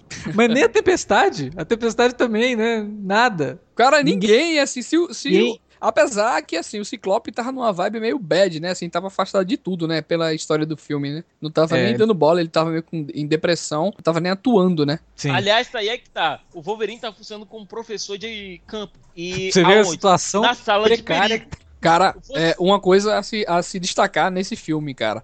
Eu disse que no novo Homem-Aranha, é, os 20 minutos iniciais são perfeitos. Nesse daqui, os 10 minutos iniciais na sala de teste, cara, é, daria outro curta-metragem do caralho. É, adaptação não oficial de Dias de um Futuro Esquecido, né? Mas, o... e aí uma outra fragilidade é justamente nessa cena que o Thiago falou da casa, né, com a morte do Xavier e tal. Cara, é, é muito ridículo aquilo. O Magneto vai entrar na casa, aí ele vira pro fanático, pra Calisto, não deixa ninguém entrar. Aí eles entram. Aí começa a acontecer as coisas, o Wolverine, ó, a gente tem que dar um jeito. Aí ele vai, o cara pega o Wolverine e joga ele dentro da casa. não deixa ninguém entrar. A primeira coisa que Não, ele faz é aí pegar é o que Wolverine. Que coisa tosca. Eu acho, eu acho que isso é mais demérito dos fanáticos do que do filme, sabe? Cara, toda Cara, cena e- do Fanático é ridículo, Alex. Como é que tu gostou do Fanático, cara? Mas, cara, sinceramente, o que, que o fanático é nos quadrinhos se não é uma Cara, força tem- destruidora em Tudo bem, tudo bem, cara. É uma espécie de Bane, mas tem lá seus, seus deméritos, né, cara? Não, o Bane é inteligente, cara. O fanático nem isso, cara. Nos HQs ele fica lá, ah, não sei o que e tal, vim aqui pra destruir meu... you, Gernal! É, só isso, cara. O fanático é só isso. Ele não, não tem muito a oferecer. Talvez. tem, a tem a ligação lá com o Xavier, né, cara? Dá um. Tem. Dá outra. É, mas, Pra- mas até foi bom eles não terem colocado isso, né? Foi, foi até bom eles não terem feito isso aí. Cara, porque... tem- assim, os méritos é bom deixar claro desse filme, né? Tem bons efeitos, pra época eram espetaculares, né? Algumas cenas de lutas são muito boas, em especial essa que eu falei da, da introdução do Sentinela. Rápido, né? Você percebe, no instante vai acontecendo e a fotografia realmente inteligente, né? Destaca essa, essa questão, né? Mas no instante. Oh, ah, só, só pra comentar, a fotografia dos meus cinematógrafos preferidos, que é o Dante Spinotti, que é um cara muito bom, trabalhou muito com o Michael Mann. Pois é, até cara. o Ele é muito inteligente é usar a fotografia dele, que ele realça muito a questão dos efeitos, né? E trabalha Sim. muito com essa questão da, é, da mescla da, é, entre quando tá a Fênix, né? E quando tá a- a- o lado assim meio obscuro, né? O começo do filme é bem frio e tal. É bacana isso que ele. É, e uma coisa que fica bem claro, principalmente no, no- no Blu-ray, é como que ele trabalhou com uma paleta de cores mais quentes, assim, até lembrando um pouco o, o tom de cores de uma, de uma revista em quadrinhos mesmo, né? Que os outros eles Ai, tinham um tom ai. mais frio. Que é o que é complicado porque quebra um pouco o, o crescendo da narrativa, né? Quebra um pouco o Sim, crescendo é. dessa história, dessas grandes sagas. É, mas ele, ele trabalha bastante com isso. Até, por exemplo, o cor do, do- a a cor do cabelo da Jean nesse filme, ela é um vermelho bem artificial, se você comparar com o vermelho dos outros filmes, né? Pois é, cara. É uma das coisas que, que mais me deixou irritado também. É porque tanto nos dois outros filmes anteriores, é, eu admirava muito essa questão da maquiagem, né? E o figurino, né, velho? Porque mesmo te- sendo uma coisa de equipe, eles vestindo figurino, você sentia. Via que aquilo era um pouco crível, né, cara? Aqui Uhum. o cara enche tanto personagem e alguns personagens assim bizarros que acaba virando uma piada, né, cara? Parece todo mundo em pânico quando está Ah, na floresta. olha, eu gostei do Fera. Eu gostei muito do Fera do Não, cara, eu tô falando assim, no contexto geral, não tô me Ah. pegando a apenas um personagem. Agora o Fera Tá realmente falando- ficou espetacular. Você tá falando do- daqueles strikers que aparecem no, É, na floresta tudo, do cara. Porque quando, por exemplo, tu coloca o Fera junto a todo mundo, assim, tu, em vez de tu dar um destaque a um personagem, assim, que precisa dessa, desse lado mais extravagante, ele meio que se perde no- do lado daqueles outros. Pô, tem um personagem que é ridículo, cara, que, que bate as mãos e é, coisa tudo. Pô, é meio emo, sei lá, uma figura meio andrógena, sabe? Não, e outro que realmente. Arco voltaico? O arco voltaico. A, a, a- o arco voltaico. Eu- É. é. Todo mundo pergunta, mas peraí, isso é homem ou é mulher, né? Mas eu, eu acho que essa, a escolha, eu acho que foi muito acertada da atriz Cara, ali. aquele personagem é bizarro. Não, mas por isso mesmo, cara. Se o filme tá trabalhando com essa ideia de que todos somos iguais, ter esses atores mais estranhos é até interessante. Não é nenhuma O problema-. É o, a- a- o figurino, é. Não, não, é, mas Aparência. o problema. É, mas o problema é, por exemplo, você ter todos esses personagens e não definir uma personalidade E nenhum. é, e nenhum. é, Todos eles são quase o mesmo, assim. Não tem, só No caso- tirando o Wolverine e a, e a Jean. A Tempestade espaço. também um pouquinho, porque. Parece É, ela tinha ganho o Oscar, né? É, parecia, que- parecia que o filme foi escrito pelo Claremont, que pra ter destaque. Agora. A Tempestade sempre foi- falava muito, né, cara, assim, nos quadrinhos, né? Ma- Mais Ela era líder, né, cara? É, nos quadrinhos do Claremont. Também. Agora, uma coisa que eu acho interessante é o. Primeiro, o visual do Colossus piorou muito do filme 2 pra esse. O Colossus não. É, ficou muito mais artificial. Até porque no segundo filme ele aparecia de coisas de 10 segundos e no escuro. Mas aquela coisa, já que eles usaram o personagem do segundo filme, o personagem fez sucesso, apesar de ter 10 segundos de cena, então eles foram obrigados a trazer o personagem dessa vez. A viagem, é tipo as cenas expositivas também, né, cara? A cena da ponte mesmo ali foi pra dizer, olha aqui, ó, como é que a gente, o, o quanto a gente gastou nesse filme, sabe? Porra. Aquela cena da ponte é muito sem sentido, cara. Primeiro que assim, ela tem um, um erro de continuidade grotesco, né? Que os caras estão de dia, ele coloca a ponte, o negócio anoitece do nada. Não, não é assim como acontece no Cavaleiro das Trevas Ressurge. Exatamente. Mas na verdade, esse coisa. negócio do, do Cavaleiro das Trevas Ressurge, ele tá em todo o filme do Nolan. O Nolan é, é perdido, cara. Ele, ele coloca um milhão de, de subtramas e acaba se perdendo às vezes, sabe? Se não tiver um montador bom ali, ele acaba se ferrando. Perde um pouco na montagem. Mas, mas esse do, do X-Men é muito é grotesco o negócio, porque você vê que não passou o tempo, sabe? Ele colocou a ponte, vamos descer da ponte. A hora que corta pra, pra descida da ponte, tá escuro, cara. Ele anoitece muito, assim, né? Que tava no pôr do sol. Não, é noite mesmo. E assim, porra, Magneto, menos, né? Sério mesmo que a única forma que você tinha pra levar meia dúzia de mutantes pra ilha era desse jeito? Ah, mas gente, o Magneto precisava de um momento. Eu sou foda! E ele faz aquela pose, né? E joga os braços pra cima e levita e não sei o quê e tal. Sir Poser. Ian McKellen, cara. Sir McKellen. Sir- O discurso dele na igreja funciona. O discurso dele na O igreja discurso dele na igreja é muito bom. Até porque é um discurso atemporal, né? Você pode colocar aquilo que ele fala em qualquer situação. Olha, eles estão criando uma situação de medo. De... Isso daí é, é um discurso político muito interessante. É, Agora peraí. o que não funciona? As asas, dos an- as asas do anjo. O anjo em si não funciona. O que, que aquele cara tá fazendo É ali? perdido, né? O personagem ali, né, cara? Não, o anjo tá ali pra, pela primeira cena dele, que não é nem ele, é a versão infanto-juvenil dele. Sim. que é uma cena muito boa, inclusive, forte, pesada, né? Um negócio Verdade, é. Aquela cena É, é que bacana. in- incomoda até. Mas aí, ó, vamos apresentar um personagem. O que, que ele vai fazer no filme? Nada. Vai abrir as asas igual o Clovis Bornai, vai sair voando e vai voltar depois no final do filme.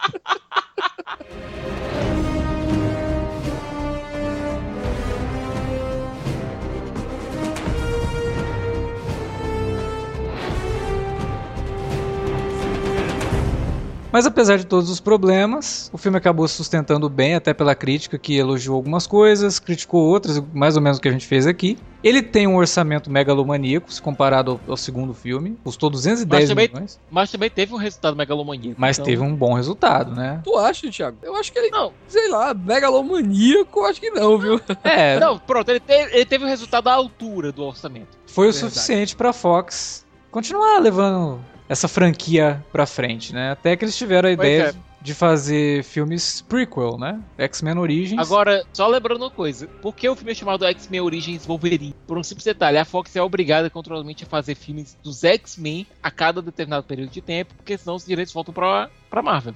É Tinha que ter o nome a maioria X-Men dos ali, né? heróis, né? Sim. É assim com a maioria desses heróis. Mas ela, ela ia utilizar esse X-Men Origins aí pra uma série, né? Ela ia fazer o Wolverine, ia fazer o do Magneto. Tinha projeto de fazer um pro Professor Xavier. Mas acabou que esse do Magneto e Professor Xavier se fundiram pra fazer um outro filme. Mas vamos comentar rapidamente, porque, sério, esse filme É que a gente ruim. vai falar agora é tão ruim que eu queria fazer um podcast só pra malhar esse filme. Eu Primeiro, fazer um ele, programa. é meio, ele é meio o Highlander 2 da franquia, sabe? Cara, Olha, eu costumo dizer que esse filme tem o pior vilão da Marvel de todos os tempos, cara. É bizarro esse vilão aqui. o Paracapu.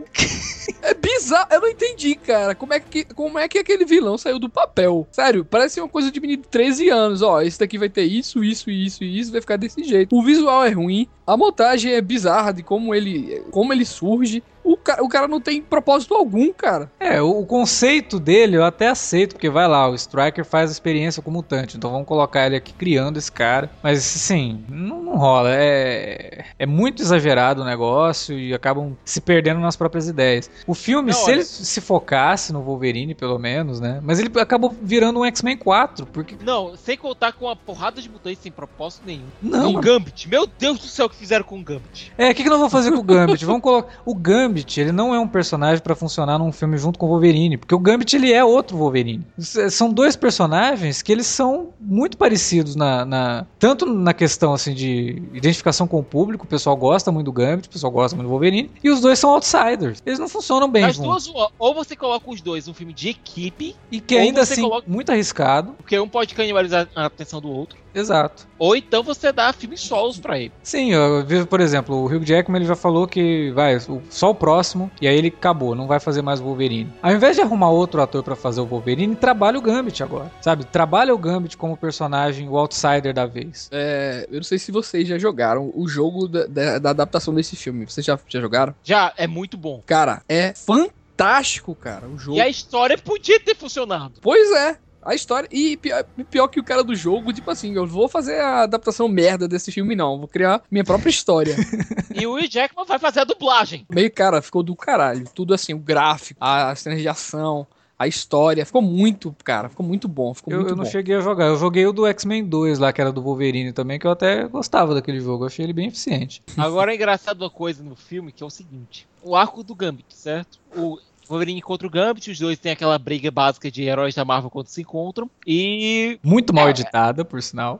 Muito mal editada. Aquela cena da escada foi ridícula. É, não, não faz sentido, né? Ele, ele nocauteia o Gambit e parte pra briga com o, o Dente de Sabre. Aí do nada aparece o Gambit correndo num telhado. Aí você, peraí. Sem contar outro detalhe. Não, mas esse não é o detalhe principal. O detalhe dramático aqui é o seguinte: eles brigam, eles vão pra ilha do Striker, e depois que o Wolverine leva a bala da desmemorização. Puta, isso foi um dos elementos mais ridículos. Não, o, o mais foda da bala da desmemorização é o seguinte: que o Striker diz, olha, tá aqui uma bala de adamantio. Se não, isso aqui pode matar o Wolverine, beleza. Mas não, isso aqui pode tirar as memórias dele. Não, e não é nem isso. É o muito problema imbecil, né, todo cara, o é assim, tipo, o cara tem lá o Agente Zero, que é o, o sniper, né? O cara, uma puta pontaria, poder mutante dele e tal. Aí depois que o cara morre, o cara chega, ó, tem isso daqui, tem uma bala e um revólver. Cara, se eu fosse o Striker, eu olhava pra ele, não, pera aí. Agora você vem me dar isso? Eu acabei esse de mandar é- cara que é o meu sniper atrás do Wolverine e agora você vem me falar que tem uma bala que é capaz de matar ele? Não, aí, matar não. Desmemoriar. Não, mas primeiro ele fala que é, que é pra matar. Aí depois que ele, Não. do nada, ele tira isso, assim, tipo, de onde que saiu essa informação? Pois é. Pois pronto. Depois que o Wolverine leva a bala desmemoriadora na cabeça, chega o Gambit. Ó, quem é você? Você não lembra de mim? Eu sou seu amigo! Vocês se conheceram há 20 minutos atrás! É, Ô, cara, mas assim, colocando, falando realmente sobre o filme em si, né? é, das bizarrices, deixando a bizarrice de lado. Esse filme, cara, ele é justamente o oposto dos demais filmes, assim, né? Se você perceber do Inclusive no né? terceiro. Porque o terceiro ainda. Você ainda vê ali elementos, né? é, em relação a temas, sabe? Ele expande também novamente essa questão da, do preconceito e toca mais nisso aí. E esse filme é justamente o oposto. Ele parece aqueles filmes da DC é, só de personagem, né? Lutando de vilão contra vilão, uma coisa muito boba, assim, sabe? É um filme ruim do Jason Statham. É, cara, é uma coisa muito. superpoderes. É só mais um filme, sabe? De personagem, assim, de. de um besterol, pra É. falar a verdade. Nem o Hugh Jackman parece que tá confortável com o filme. Aquela cena com o Blob. Vixe, cara. E a Ai. maquiagem, cara. E a maquiagem desse Nossa! filme. É horrível. O Blob, aquela cena do Blob é uma das coisas mais. Acho que o Hugh Jackman, a reação dele quando o Blob fala aquilo, eu acho que aquela reação é, é real mesmo. Eu não acredito que esse, que esse texto é tão ruim assim. Que ele chama o cara de Bub, aí ele. Você me chamou de Blob? Aí ele. Não. Pior que eu acho que foi um dia que o Hugh Jackman ele tinha acabado de gravar o, o áudio do game, sabe? Tipo, pô, o roteiro tá bacana e tal. E cheguei lá pra fa- fazer a filmagem. Sério, gente. Peraí, peraí, isso é sério. Dá pra chamar o cara do, H, da, do game, por favor? E essa enxurrada de mutantes que aparece no filme. Aí, Olha, do nada aparece o Ciclope lá no meio. a Emma Frost, aliás, uma Emma Frost. Que aliás, não é a Emma colocada- Frost. Apesar de ser colocada como Emma Frost nos créditos. É, mas não é a Emma Frost. Porque se ela for Emma Frost, esse filme não existiu. Porque senão. Não, o, pro- o professor Xavier é do Patrick Stewart andando. Já ignorou o terceiro, aí, Esse nossa. daí tem a- é, é o que tem a maquiagem bizarra do. É o que tem a Xavier, maquiagem bizarra. É. É, não, é, é, é Porque a triste. maquiagem, a maquiagem digital do terceiro funcionou tanto no Patrick Stewart quanto no Ian McKellen. Nesse não. Porque a Nesse cabeça faz do, a cabeça do Patrick esquisito, Stewart parece que não pertence àquele corpo, né? Tem alguma coisa errada ali. É muito ruim, cara, é muito ruim. Cara, vocês perceberam o spin-off do Superman que tem nele? Já. Sim. É muito O bizarro. Wolverine é encontrado pelo, pelo Jonathan e pela Marta Quente, cara. Mas isso- eu acho que isso daí foi um easter egg, porque o produtor do filme é o Richard Donner, né? Deve ter tido alguma coisa. aí. Vamos, vamos dar Será, cara? Eu acho que, eu Olha, acho que teve, cara. É muito, tem é muito parecido, bicho. Sem contar a desgraça da cena do banheiro. Ah, Eu- eu- olha, aquilo ali funciona com o Homem-Aranha lá no espetacular Homem-Aranha 1, quando ele descobriu isso pela primeira vez e blu- jogando pasta de dente no, até no porque. vidro, é, quebrando a pia, até funciona. Agora, com o Wolverine, não, cara, ele, tem, ele já tinha garras, a gente parece que agora elas são de metal. Mas ele já tinha as malditas garras. Até porque o Homem-Aranha é um adolescente e, a... e tematicamente, né, iconicamente, se tem um adolescente no banheiro descobrindo coisas, faz sentido, acontecem. né? Faz sentido. Agora, o Wolverine é um personagem adulto, vamos respeitar um pouquinho. o personagem. Adulto não, um ele tem ancião. Ele é um ancião, ele tem mais de quase 200 anos. Quase o mestre Oda. Vamos levar em conta isso aí. Inclusive tem uma piada muito bacana no terceiro filme que é o, o Fera diz pro cara, garoto, É, você garoto. usar pra fraldas, eu. Ele me chamou de garoto. Ah, só uma coisa, a gente voltou aqui pros filmes antigos. Só um detalhe sobre X-Men 2, que aliás consegue lidar muito melhor com a origem do Wolverine, a origem da- das garras da adamante do que Wolverine Origins. É o fato de que, naquele ponto, o Magneto tem um diálogo com o X e diz: Olha, você já contou a verdade de, pra Wolverine sobre a origem dele? Ou seja, é, tanto o Magneto quanto o Professor Xavier já conheciam o Wolverine de antes. A gente não sabe de onde, até porque nesse filme não explicam porra nenhuma disso. Não, é bem uma coisa assim, ó, é, é igual a Fênix. Foi uma dica que o Brian Singer provavelmente deu pra alguma coisa que ele tinha em mente e que não pôde desenvolver, né? Mas ela, ela fez parte também em relação ao Jason, né, cara? O filho do Striker, né? Uhum. Porque ele diz, né? Você tá com medo de perder mais um, que nem perdeu o Jason, né? Tá se É, acovardando. é, não, mas ele, mas ele tem o lance ali da origem do Wolverine mesmo. Do jeito que ele fala com o Xavier, é relacionado à origem, assim. Pois é, os dois já conheciam o Wolverine de algum modo. É bem falho. Xavier, pois é, e o Xavier estava tentando reintroduzir esse passado no Logan, aos poucos. Entendeu? É uma coisa bacana, é uma coisa bacana que não foi explorada posteriormente. Por isso que eu digo, esse X-Men Origins Wolverine, ele é mais ou menos o Highlander 2 da franquia, porque ele é quase que ignorado pelos outros filmes. Até porque ele não, ele não consegue funcionar dentro da cronologia. Ele não, acre- ele não acrescenta, né, cara? Nada praticamente, né? Não, Além de ele- não acrescentar, ele contradiz coisas. E quase destrói, né, o personagem. quase que, pô, os caras trabalharam tanto pra criar um Wolverine bacana e tal, e quase que eles colocam tudo a perder com esse filme. E é engraçado, porque é, o X-Men 2 já tinha mostrado a origem ali das garras, não precisava de todo essa- esse background, porque a ideia original desse filme era justamente adaptar a saga do Wolverine lá no Japão, né? E aí a Fox falou, não, não, vamos contar a origem do cara, depois a gente faz isso aí. Cara, é muita paixão pelo Wolverine, viu, cara? É, Vamos contar de novo a arma X. Pô, Não peraí. cara. precisava, cara, não precisava. Era só uma desculpa pra colocar um monte de mutante ali. e Os, os- os mutantes da segunda divisão que eles não conseguiram colocar no X-Men 3, que já tinha mutante pra caramba, né? Vamos colocar aí, sabe? Cara, eu vou te confessar que eu gosto do Dente de Sabre também, até assim, porque ele é interessante, né? Desenvolve mais o personagem, o personagem tem mais personalidade e gosto dele mais até que o, o Dente de Sabre do primeiro filme, cara. Ah, é que era um capanga. primeiro- era uma, não, era um capanga céfalo, né? Ele É. rosnava, ele tinha, o- ele tinha o leão na metro guardado na garganta. É verdade, é verdade. É bem ruim mesmo. E até a química do Liv Schreiber com o Hugh Jackman funcionou bem, né? Se se tivesse um roteiro Até bacana. são amigos. O Liv Schreiber, ele passa essa ideia de que ele é um cara que faz amizade com todo mundo mesmo, né? Parece que ele funciona bem com, com praticamente todo mundo. Desde, desde o Pânico, ele tem, tem carisma, assim. Eu acho que teria funcionado. Num filme bem escrito, ele teria funcionado. Mas o pior de tudo, né, é que por conta de ser um filme do Wolverine, o filme fez, foi bem também, né? Custou 150 milhões, fez 373. Pois é. Ai. Mas a, a campanha de marketing desse filme foi gigante, cara. Eu acho que foi a maior de todos, os, de todos eles. Sem contar o vazamento. Uva! O vazamento da melhor versão, né? Eu acho que a versão que. Essa versão que saiu ainda é melhor do que a original. Porque Pelo menos ela é engraçada, né? É. E o legal é que essa versão ela vazou no dia 1 de abril, assim. Todo mundo achou que fosse pegadinha, dia da mentira e tudo. Precisou vir alguém confirmar, não, gente. Vazou mesmo, pode, pode baixar. Aí foi um monte de gente baixar o filme e foi assistir, mas o que, que é isso? O que tá acontecando aqui? O que, que esses desenhos Aí o pessoal, animados? não, não, não. Não, não, pessoal, não, não. Isso aqui vai melhorar, vai melhorar, vai melhorar. Quando chegar pra assistir o filme no cinema. Melhorou, né, seu Hugh Jackman? O pior é que o Hugh Jackman depois ele falou mesmo, que ele não curtiu muito esse filme, né? Ele mesmo falou, foi. Ele falou que não ficou, não ficou do jeito que ele queria. E é- o legal do making off, cara, é que o Hugh Jackman, ele assume uma postura assim de controlador da- do Wolverine mesmo, assim. Se você vê a entrevista dele, dá a impressão que ele, ele foi o diretor do filme, cara. É, ele, ele, ele gosta mesmo, né? Ele, não, mas ele falando assim, não, porque nesse filme, eu, eu ele fala eu, assim, esse filme eu queria que o Wolverine passasse por algumas, algumas coisas diferentes, né, queria apresentar o Wolverine de uma outra forma, e não sei o que, e aí conversando com o diretor, conversando com o roteirista, eu fui dando uma... Dá a impressão que ele tinha controle da situação E, ele mesmo. e- e eu acho que ele lutou, né, cara, pra que esse filme acontecesse também, né? Sim. Ele foi um dos que encabeçaram, assim, a ideia também pra que essa parada viesse a acontecer. É engraçado, né? Porque a maioria dos atores foge, né? De ficar repetindo várias vezes o mesmo personagem, mas o, o Hugh Jackman, ele ainda tá nessa, assim. Ele tá na- no auge dele e ele quer fazer o Wolverine, ele quer fazer o Wolverine. Engraçado que ele tá mais Wolverine agora do que antigamente, né, cara? O cara tá É. dobrado hoje em dia. É, não, cara. Ah, é, é a idade, cara, é a idade. A idade tá fazendo bem pro Hugh Jackman. é verdade.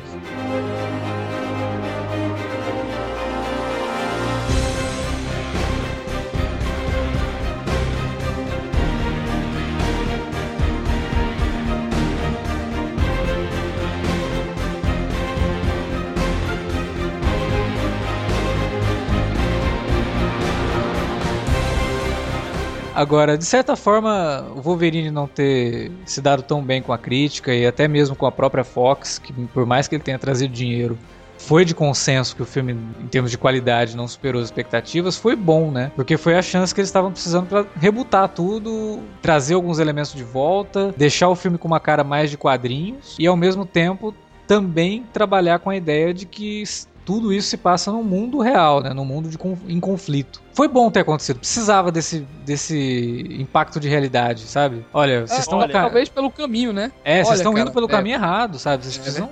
Olha o que vocês fizeram no primeiro e no segundo, olha o que vocês estão fazendo com, com, com a franquia. Que aí o Matthew Vaughan finalmente pôde dirigir o X-Men do jeito que ele queria. E aqui o meu filme favorito do X-Men, cara. Ele é muito Quer bom, dizer, cara. um dos melhores filmes de quadrinho que eu já vi até hoje. E ele funciona porque ele é divertido também. Ele, ele é leve, ele tem uma leveza no filme que é muito boa. Até nos momentos mais dramáticos ele consegue ser leve. E ele tem os momentos dramáticos que o Brian Singer tinha trazido para a franquia, né? E que foi sendo ignorado no terceiro, depois no Wolverine, e aqui ele traz de volta isso. Olha, vamos trabalhar os personagens. Se o público não se importar com esses personagens, você pode contar a melhor história do mundo, ninguém vai, vai se interessar. Por aí, ele resgatou de volta, né, velho, o poder da franquia, né, usando justamente esse trunfo de inserir os personagens dentro do nosso universo, né, e colocando dentro de fatos sociais que aconteceram, né, e abordar inúmeros, novamente inúmeros temas, né, desenvolver bem cada personagem, né, você percebe. E atores é... carismáticos, né, cara? Exatamente, né, cara? O, que, que elenco, né, cara? Tipo, McVoy e, o, e o Fassbender, puta que pariu, né? Olha, o Fassbender, ele tá fantástico no filme. É um ótimo James Bond. Ah, quer dizer, é um ótimo Magneto. James Bond. o Matthew... Não, mas aí é que tá. É, o Matt Vogue, Matt Vogue e a Jane Goldman tiveram a ideia de fazer o Magneto eles pegaram boas ideias daquele roteiro é, abandonado do filme do Magneto, incluíram no filme, inclusive a viagem para a Argentina. A gente percebe é... que o filme tinha cara de ser do Magneto mesmo, sabe? Você percebe que o Magneto tem muito tempo de tela. Até porque o Magneto é o grande centro do filme, é mais que o professor Xavier, inclusive. Pro protagonista, né, Thiago? Talvez é ele seja o protagonista. Até porque ele que passa pelas grandes mudanças durante o filme. É verdade. O Thiago tava falando o negócio do Matthew Vaughan e ele, ele constrói mesmo o, o, Magneto em cima da imagem do James Bond. Ele fala isso. No, no X-Men, quando falaram para ele que seria uma história de origem, e aí que ele situou tudo na década de 60, ele falou que ele re realizou vários sonhos da vida dele, assim. Primeiro ele fazer um filme de quadrinhos mais sério, porque tinha feito o Kick-Ass, né, que era mais satírico. É, e depois de fazer um filme do James Bond, que aliás o filme faz muita homenagem aos filmes do James Bond, até no, nos créditos, ele coloca aquelas bolinhas aparecendo. Eu acho que o X-Men Primeira Classe é um filme de espionagem, né, cara? Muito. também. E ele pôde também fazer um filme de. um thriller é, de, de, de, espionagem, né? Um thriller político, por conta de toda a situação que é criada ali da, da crise de mísseis, né? Desde o segundo filme de X-Men, até aquele ponto, X-Men 2 era o único que tinha um vilão bem desenvolvido. Um vilão realmente vilão. Sim, sim. No caso do Striker, por mais que os motivos dele fossem é, justificados é, justificasse a loucura dele, aliás, explicasse a loucura dele, eles não justificavam. Então ele era um vilão vilão. No caso do Magneto, você sempre tem aquele em cima do muro que o Magneto é sempre um meio ioiô, ele vai e volta no espectro do bem e do mal. Mesmo nos quadrinhos, né? Mesmo nos quadrinhos. Enquanto aqui não, você tem o Sebastian Shaw vivido pelo Kevin Bacon, que ele é loucão, cara. E ele gosta disso. Ele, Kevin Bacon assume esse lado loucão do personagem. Funciona muito bem. Incrível, né, cara? Que o personagem do Kevin Bacon é realmente bem estereotipado e a parada funciona, né? Porque tanto os vilões, o vilão do primeiro filme, que foi o Magneto, que eu falei lá, que ele já vinha dessa questão do, do campo nazista, e também da, do Striker, que tinha aquela coisa lá do filho e da mulher que se matou. Esse aqui não, é um vilão mauzão mesmo, né, cara? Exatamente. E um vilão nazista. Pois é. é muito Como se não bastasse o cara ser um vilão na mais pura concepção da palavra, ele ainda é um nazista, né? Que é pra. E ele pra... pior, o vilão nazista que matou os pais do Magneto. é um vilão nazista que matou os pais do Magneto, interpretado pelo Kevin Bacon. que dá um show, né, de carisma no filme. O cara tá demais no filme. Ele rouba a cena sempre que ele aparece. É realmente muito interessante. Trazido por várias épocas, né, cara? Você vê assim, é, até a montagem é bem. dá uma agilidade maior, a trama, mas ele passa, tipo, da Segunda Guerra, vai para os anos 60, né? Lá na Guerra Fria. E tem todo um contexto ali por trás, vários personagens sendo desenvolvidos, várias subtramas, né? A galera viajando e tal. E a parada consegue ficar redondinha, pô. É, o problema da, desse filme, na verdade, que, que, vocês acham? É um reboot ou. Prequel, né? É, ele tenta se adaptar à cronologia, só que ele ignora alguns fatos de X-Men 3 e ignora todo Wolverine. É, por exemplo, a Moira McTaggart. Ela aparece lá no X-Men 3 como a Moira dos quadrinhos. Ela é cientista, tá na Ilha Muir, tá trabalhando num projeto ali e tal. E ela é jovem no X-Men 3. Não, não é tão jovem assim. Ela Não, tem ela é- uns 40 anos. Não, ela é jovem, cara, no. X-Men 3. É uns Não, 30. não, no X-Men 3 não. Tem 30 pra 40, cara. Ela É, não não, é é, jovem assim. Jovem, jovem. Eu acho que ela tem a mesma idade da atriz que faz eh, a, a outra também, no filme Primeira Eu, Classe. eu também, ah, deve ser uma coisa assim de 35, 38, estourando, assim. Ou a atriz que faz a, Moira no, no X-Men 3 é, tá muito conservada também, pode ser. Por Mas isso que eu ela- acho que aquele terceiro filme tem muita coisa que eu acho que vai ser meio que ignorada, viu? e eles Mas, ignoram de todo modo, de todo modo, há uma discrepância entre as duas idades. Há uma discrepância entre as Não, duas é. personagens. Há uma discrepância gigantesca. Gigantesca. Não, não é. Se fosse, se fosse aqui, ela teria que ser interpretada no X-Men 3, sei lá, pela. Como é que é o nome da rainha lá? A- eu pensei na mesma pessoa, cara. Uma coisa que o Thiago falou lá do Xavier e do Magneto, já conheceu o Logan, né, e tal. Será que aquela ligação lá tem a ver com isso também? Deles irem, é. já terem ido atrás dele pra saber, saber a história, né, do cara, antigamente. Provavelmente, naquele ponto ele ainda não tinha sofrido o implante do adamante. Então ele era só o, o Wolverine pré-garras de adamante, só com o fator de cura, agilidade e as garras de, de ouro. Mas ah, provavelmente eles já sabiam alguma coisa da história dele, né? Porque cara- os caras não iam atrás assim à toa, né? Ele ia atrás porque já Exatamente. sabia de alguma coisa e tal. Exatamente. Mas pode ser até que com o Dias de Futuro Esquecido, esse conhecimento deles com o Logan, ele se passe dentro da cronologia mesmo. A gente não sabe é- como é que eles vão brincar com isso. É, tá, tá, tá bem complicado se for ana- analisar a cronologia, porque, por exemplo, isso- o, o Trask que aparece no, no X-Men 3, né? É um negão de 2 metros, né? Agora ele vai ser um anão. Um anão, um anão nos anos 70. Então pode ser pode ter sido que ele Tô te tinha- falando, Thiago. Tô te falando. O, o Singer até brinca no Twitter, né? Obrigado por ter matado tal pessoa, né?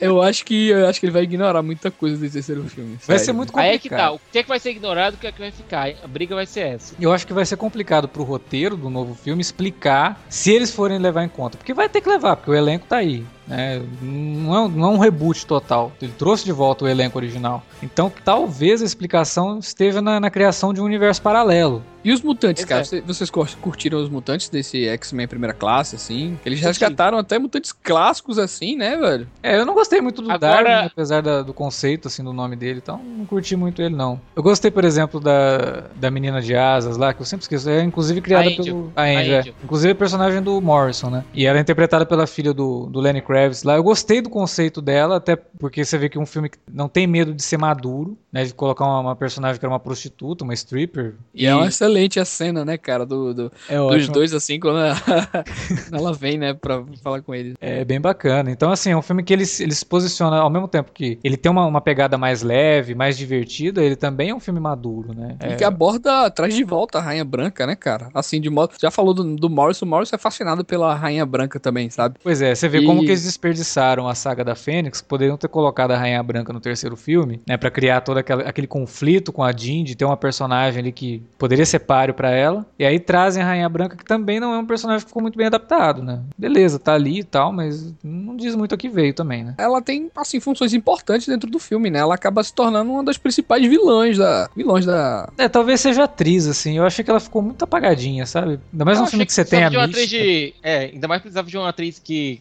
tenha literal e figurativamente mais peito. É, não, não é nem por isso. Eu acho que ela, ela realmente, como atriz, é bem fraquinha ali. Talvez nesse filme. Ela não, ela não consegue se destacar. Tinha outras personagens femininas mais interessantes. A própria Moira, a, a, a Mística. Então, A Angel. a Angel, né? Tem conflitos mais bem definidos do que a própria Rainha Branca. Ela não, não, não, não me convenceu muito. Mas não, não atrapalha. Não, não, não compromete Agora, o filme. Agora só uma coisa, alguém mais ficou com a impressão de que ao invés de irmãos, o Scott e o Alex Summers vão ser pai e filho? Então, como, como isso, né? O Alex tem, sei lá, 18 anos, né? Em 1964, que é a data que o filme se passa. E aí o Ciclope ali no, no filme do Wolverine, por exemplo, Wolverine, é. ele teria 16. E o filme do Wolverine deve se passar nos anos 80. Provavelmente sim, né? Pô, se se passa nos anos 80, que visual merda, viu, do filme, viu? Puta que pariu. Não, a linha do tempo do filme do Wolverine não faz sentido, porque ele tá lutando na guerra do Vietnã e passa seis anos, e ele já tá num período ali que se, que se passa mais ou menos uns 15 anos antes do, do, do primeiro X-Men. Então, não casa. Direção, direção de arte porca, né? Desse Wolverine. Preguiçosa, né? Direção de arte também. preguiçosa. Enquanto que a do X-Men First Class é riquíssima, né? Pois é, cara. É muito detalhe, assim, né? E justamente da- das várias épocas que o filme transita, né, bicho? É Exato. incrível. E uma coisa que a gente não pode esquecer também é que o X-Men First Class marca o retorno do Brian Singer pra saga. É porque a história eu tô dessa vez. E ele só não dirigiu porque tava fazendo lá o Jack Matador de Gigantes, né? Cara, esco- as escolhas do Brian Singer a gente tem que. Filho, primeiro você vai lá e vai fazer o super-homem que, né, não era o super-homem que esse público precisava. Agora você vai fazer o Jack e o Caçador de Gigantes ao invés de fazer o filme dos X-Men. Tá maluco? E agora provavelmente você não vai fazer mais filme nenhum na tua vida.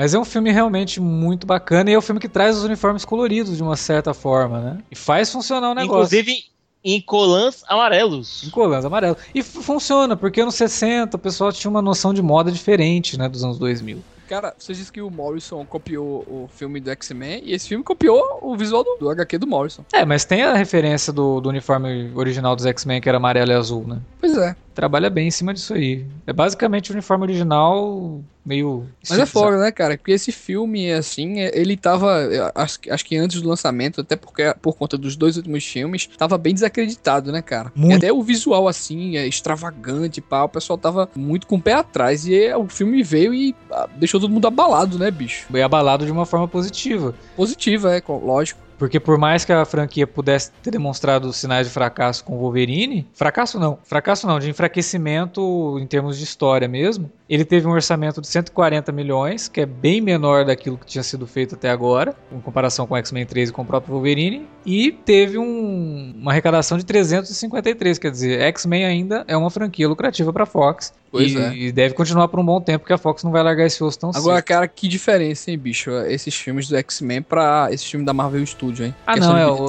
É, é, né? então, mas é porque o apelo é diferente, né? Acho que o público já sabe qual é o apelo do- dos X-Men e já é um público melhor definido. O da, da Marvel, cara, é, é muito amplo, é família, é, sabe? É, é bem diferente mesmo. Acho que os filmes. É por isso que eu. Por mais que o pessoal fale assim, ah, porque o, a Fox tá estuprando os X-Men no cinema, eu não acho. Eu acho que mesmo com esses altos e baixos, eu gosto dessa franquia. Acho que ela tem E- muita coisa bacana a E oferecer. ela tem uma particularidade muito própria, né? Uma identidade assim muito própria, assim. E que ela a é Fox muito centrada nela mesma. E ela é uma franquia, como você tinha falado no começo, por conta do Brian Singer, ela no começo ela é, agora parece que vai voltar pra esse, pra esse âmbito autoral, né? Então, porra, é a visão do cara para os personagens. E a visão do cara é bacana, funciona. Se tiver uma boa história, um bom roteiro, não vejo problema, né? Ah, porque nossa, não vejo a hora da Marvel assumir pra eu poder ver o Wolverine usando colã amarelo e aquela máscara amor ridícula, né? A máscara que leva em conta o cabelo do Wolverine. Enquanto a Fox estiver fazendo filme, mas estiver fazendo bons filmes, eu não vejo problema em manter. Eu acho que é até bom, tanto para os X-Men, tanto para a franquia Vingadores, ficar um negócio separado. Wilker, você e o Alex acompanham quadrinhos tanto quanto eu. Vocês sabem que isso pode virar uma bagunça dos infernos.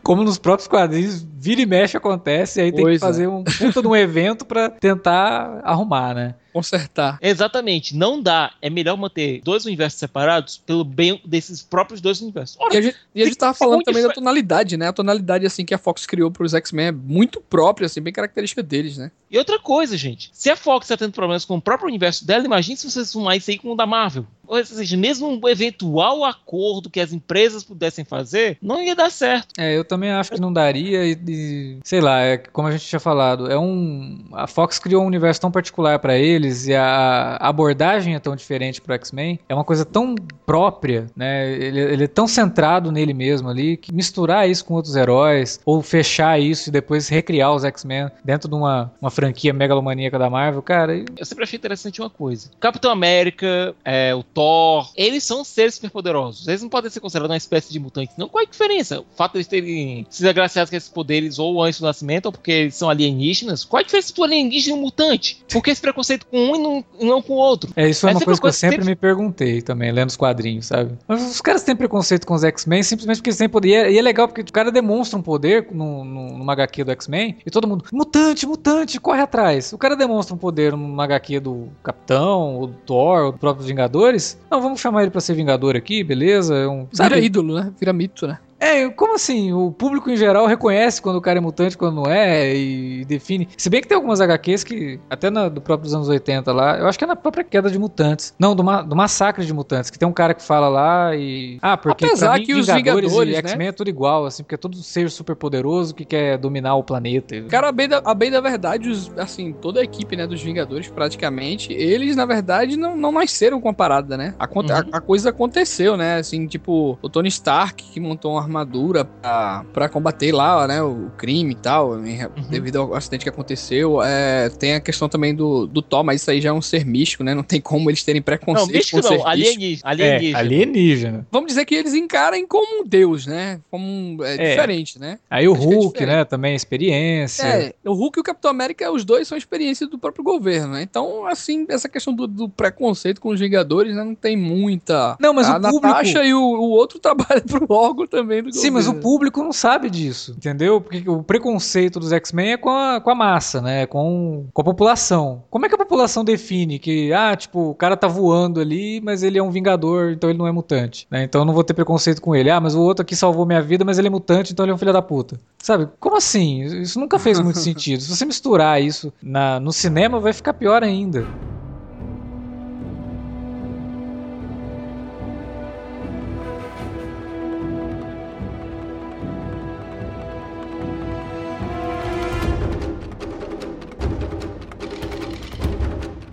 Vamos falar então do último filme do Wolverine e também o, o mais recente, sem contar aí o que ainda não estreou. Acertaram no tom, né? Que Cara, é 75% bom. É. cara, eu, vou, eu vou te falar, viu? É, eu acho que esse filme era o, o que eu tava mais descrente, assim, possível, cara. Porque ele meio que ficou deixado de lado, sabe? Assim, nenhum fã comentava sobre o próprio filme depois de passar por várias mãos e muita gente rejeitar a parada, né? Ninguém, cara, acho que nem o maior fã do Wolverine Tava nos cinemas colocar, colocaria, tipo, fé num filme desse, cara. Sério. É verdade mesmo. Ninguém tava. É, foi o que aconteceu com a primeira classe. Tava todo mundo E o- assim, muito desacreditado do filme. E o James Mangold, ele é um diretor pau pra toda obra. Ele é eficiente, mas ele é pau pra toda obra. É. Faz de tudo, né? Ele faz de tudo. E é aquela coisa, ele pegou o cargo, todo mundo sabe, porque ele é amigo do, do Hugh Jackman. Ele é um pau pra toda obra, já tinha trabalhado pra Fox, porque ele é amigo do Hugh Jackman. No contrato lá do, do Hugh Jackman, tá estipulado que ele tem decisão na, na escolha do, do diretor do filme. Pois é. Como Então- o. Como o O- Aronofsky pulou fora pra fazer o Noé, que depois a gente descobriu que a verdadeira razão do Aronofsky ter pulado fora e nem ter é, aceito a proposta pra fazer o Superman foi o Noé, que ele queria fazer há muito tempo. E o Hugh Jackman, que é produtor também do filme, ele ficou com o abacaxi na mão. Quem que eu vou chamar? O que, que eu vou fazer? Então chamou E o James Manco, com quem ele já tinha trabalhado no Kate Leopold, que é uma puta de uma comédia romântica muito bacana. Que inclusive também tem o, o Liv Schreiber fazendo o cara que- por quem a Meg Ryan troca o. Ela troca o, o Liv Schreiber pelo Jackman no filme. O próprio Darren Aronofsky foi indicação do Hugh Jackman, né? Ele também tinha chamado ele por conta do trabalho dele na, na fonte lá. Mas, cara, esse filme, ele começa muito bem. Ele, Ele- vai muito bem. Ele vai muito bem, ele, ele, ele é contido. Ele não tem muitos mutantes, ele é um filme do Wolverine. Cara, Cara, eu fui- que mais me chamou a atenção nesse filme, na verdade, foi outra parada, velho. É, é- foi o caso dele abordar um tema, assim, muito específico do Wolverine, né, velho? O lado romanceado, assim, do personagem, né? Isso aí me Sim, não, exatamente. Ele é um filme do Wolverine como um samurai, como um Ronin. E aí, cara, ele vai, vai, vai, vai. Aí ele vai pro terceiro ato. O romance dele com a Mariko engrena, só que aí vem o robô gigante. Cara, aquilo, aquilo foi uma das coisas assim. É lógico que isso deve. Isso com certeza é coisa da Fox. Isso é coisa de, ó, não, tá precisando de mais Olha, ação. Se o filme tivesse acabado na cena de, da luta dele com o Shingen, Puta, porra! cara, Teria sido o melhor filme do Wolverine. Beleza, beleza. Parabéns, Fox, acertou! Aí veio o robô gigante. Aquilo foi muito. Aí muito veio a espada de adamante carregada. Nossa. Aí veio. E aí já começa a gente achar é, é, problemas de, de, de outros vilões, né, velho? Da, da mulher lá também, da, Da Viper, da da Víbora. Viper, da víbora, né, cara? É, ela foi É, bem problemática. Outras também. coisas começam a surgir, assim, né? Que a gente tinha esquecido, assim, de problemas. Não, mas, por exemplo, a acaba que- Víbora eu acho que ela tem o mesmo problema da, da Rainha Branca lá no, no X-Men primeira classe, sabe? É uma personagem que ela tem uma importância pra história dela ser É porque ficou cientista muito caricata, né, Alex? Também a víbora. É, mas ela, sabe, não, não tem uma motivação muito clara e tem toda aquela desculpinha no final, mas não, não cola, até porque ela é uma personagem. Ela nem deveria estar ali, né? Assim, pelo, pelo seja, planejamento é da. Se você tirasse esses dois, esses dois vilões extras, seria um filme perfeito. Sim.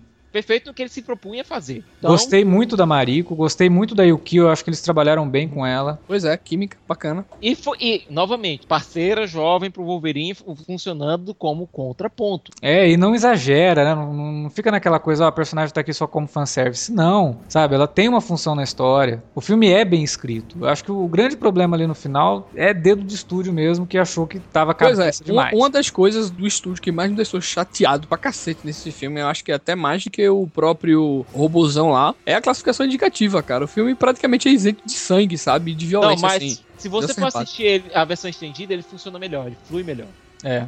A versão estendida é bem melhor mesmo. Ela não é só aquela coisa assim de, ah, é só uma versão mais longa do filme. Não, ela. Você nem percebe. A versão estendida é tão bacana que você quase não nota qual cena que foi adicionada, sabe? É muito natural e você percebe mais sangue também. Eles É sangue Pois é, adicionado digitalmente, mas tá ali. Mas esse o negócio também. é, da- é muito animalesco, pô. É, é essa questão de, de- Tira um pouco a animalidade, né? A agressividade do personagem, né? Você ficar. Eu não é, sei, eu acho que isso é uma deixar de lado. você- isso é uma questão assim de como que você tá mostrando o personagem. Eu acho que ali ele, ele funcionou bem na, na classificação PG-13. É, que- querer um filme do Wolverine Não, souberam trabalhar, né, cara? A, só, a sorte é que realmente pegar um diretor que soube mesclar isso aí e e colocou o outro lado do romance do personagem como o maior ponto aqui, né? Ainda bem que não foi em cima E por isso que. James Mangold vai voltar pra um Wolverine 3. Aliás, que pra mim, na minha cabeça, É é, dois, The né? Wolverine 2. O outro foi só um pesadelo ruim que a gente não quer se lembrar dele. Qual trama vocês acham que eles vão abordar nesse, nesse terceiro, provavelmente? Olha, o Hugh Jackman ele deu a ideia de talvez fazer uma coisa meio Old Man Logan. Eu não gosto da, do Eita. arco Old Man Logan. Eu não gosto. Pessoalmente eu não gosto. Seria É do, interessante é do uma- Milá, né? É do Miller. Agora, talvez seria interessante uma história original. É, trabalhar com ele algumas como ideias aqui ali de alguma outra coisa que já foi feita, Pois mas é. fazer um filme original mesmo. Até porque existe um espaço de tempo muito grande. Você vê que entre o ele embarcar no avião com a Yuki Uhum. e o começo de. e ele ser abordado pelo Magneto lá na cena pós-crédito, se passam dois anos. Então tem tempo suficiente pra se fazer uma história bacana. Mas quem sabe, é, sei lá, colocam aí uma introdução um pouco, sei lá, do Omega Red, né? Vai lá pra Rússia, pra alguma coisa desse tipo assim. Pode ser também, né? É que o Omega Red é bem massa velho também, né? é Mas mais massa velho que aquele robozão no final, eu aposto que não vai ficar se souberem trabalhar aí. Porque o Omega Red é daqueles vilões dos anos 90, assim, que era só visual também, né? É... Mas Nossa, acabou se tornando um dos vilões mais icônicos do Wolverine, cara, se tu reparar. Ah, bom, sei lá. Eu não sei se é um vilão que tem muito a oferecer pra história, mas. Assim, mas é o que eu tô falando, depende de que contexto você vai colocar ele, né? Porque ele mexe com aquela coisa lá dos russos e tal. Ah, podia ter aí Wolverine podia- Madripoor, né? Não, é. Você pode usar a Matripu, a fase do caolho. Você pode usar essa história do, do Omega Red e tentar fazer um paralelo entre o Wolverine ter sido uma experiência norte-americana barra canadense e essas mesmas experiências terem acontecido no, na Rússia e tentar fazer um- o Omega Red como um espelho negativo do Wolverine. Pois é, exatamente. Você tem várias ideias que você pode brincar com o personagem. Por isso que eu acho que a ideia do Old Man Logan, apesar de funcionar como uma conclusão, que é o que o Jackman deve estar querendo fazer, Uhum. mas eu acho ela uma storyline pobre. Até porque, pô, você vai colocar o Wolverine no futuro Mad Max. Sendo que no mesmo ano deve ser lançado o filme novo do Mad Max. Ah, isso Então- explica muita coisa, né? Hugh Jackman é australiano. Mas o- outra coisa que me chamou muita atenção nesse é, Wolverine, né, cara? E a gente já comparando com o outro Wolverine lá, Origins, é a simplicidade desse roteiro, né, cara? É um roteiro tão direto assim, não tem Aí é tantos que tá. personagens. Enquanto, enquanto o roteiro se mantém simples, ele funciona muito bem. Quando ele resolve tra- trazer uma megalomania foxiana, aí ele começa a ir pelo ralo. Cara, aquela cena toda é dispensável, não precisava mesmo. Nossa. tem, tem a galera que fica puta, né? Pô, como é que cortou as garras, velho?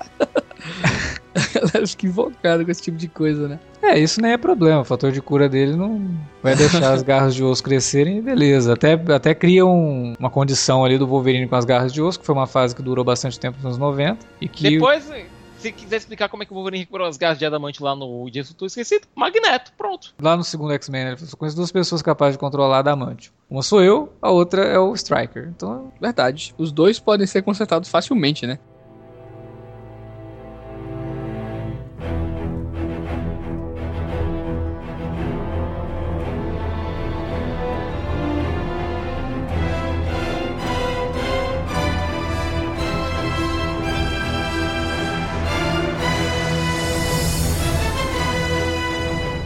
Vocês consideram uma grande franquia, uma franquia produtiva assim? Produtivo e com mais acertos do que erros. o saldo acaba sendo mais positivo. São dois filmes muito bons no começo, um mediano, que é o terceiro, um muito ruim, que é o Wolverine, e outros dois, um Bacana. ótimo, que é o Primeira Classe, e o Wolverine é acima da média, né? Ele se perde no final, mas é, boa parte do filme é muito bom. Então, Então, gente, é, vamos parar de reclamar pra esse é, negócio de ir pra Marvel. Deixa aí na Fox, que a Fox tá criando um universozinho dela particular. Cada um faz o seu, né, cara? é, aprenda a separar as mídias. Ó, o que funciona na HQ talvez não funcione tão bem no cinema. É muito, esse- Eu acho isso muito tosco, cara. Assim, é, depois de tanto filme bom, depois da gente ver X-Men, depois da gente ver é, os filmes do Nolan, sei lá, agora com Capitão América também, alguém se ainda ficar nessa de porra, não é igual a, a HQ. Eu acho que isso é muito. É muita besteira, sabe? Assim, tem que ser muito cri-cri pra. O cara já vai assistir o filme pra não gostar, né? É, Porque, por cara. exemplo, eu, vi o pessoal criticando. Eu sei que tá estranho o visual do Mercúrio no, no novo X-Men. Mas sério mesmo, alguém esperava que o visual do Mercúrio fosse fiel às HQs depois de seis Cara, filmes? Eu vou te falar. E se o personagem fizer tiver uma função bacana pra trama, cara? Exatamente, importar cara. se o, o Mercúrio é rosa, é desse jeito, tem dread ou não tem. Sei lá, cara. é- O que importa é, na verdade, o, a- o personagem funcionar. Ele ser pontual pra aquilo que ele necessita, cara. Tem, o pessoal precisa largar a mão dessas besteiras também, sabe? É, e. Não sejamos puristas demais. Lembre-se Exato. de uma coisa: você sempre detestou os puristas de seus anéis, eles sempre foram chatos.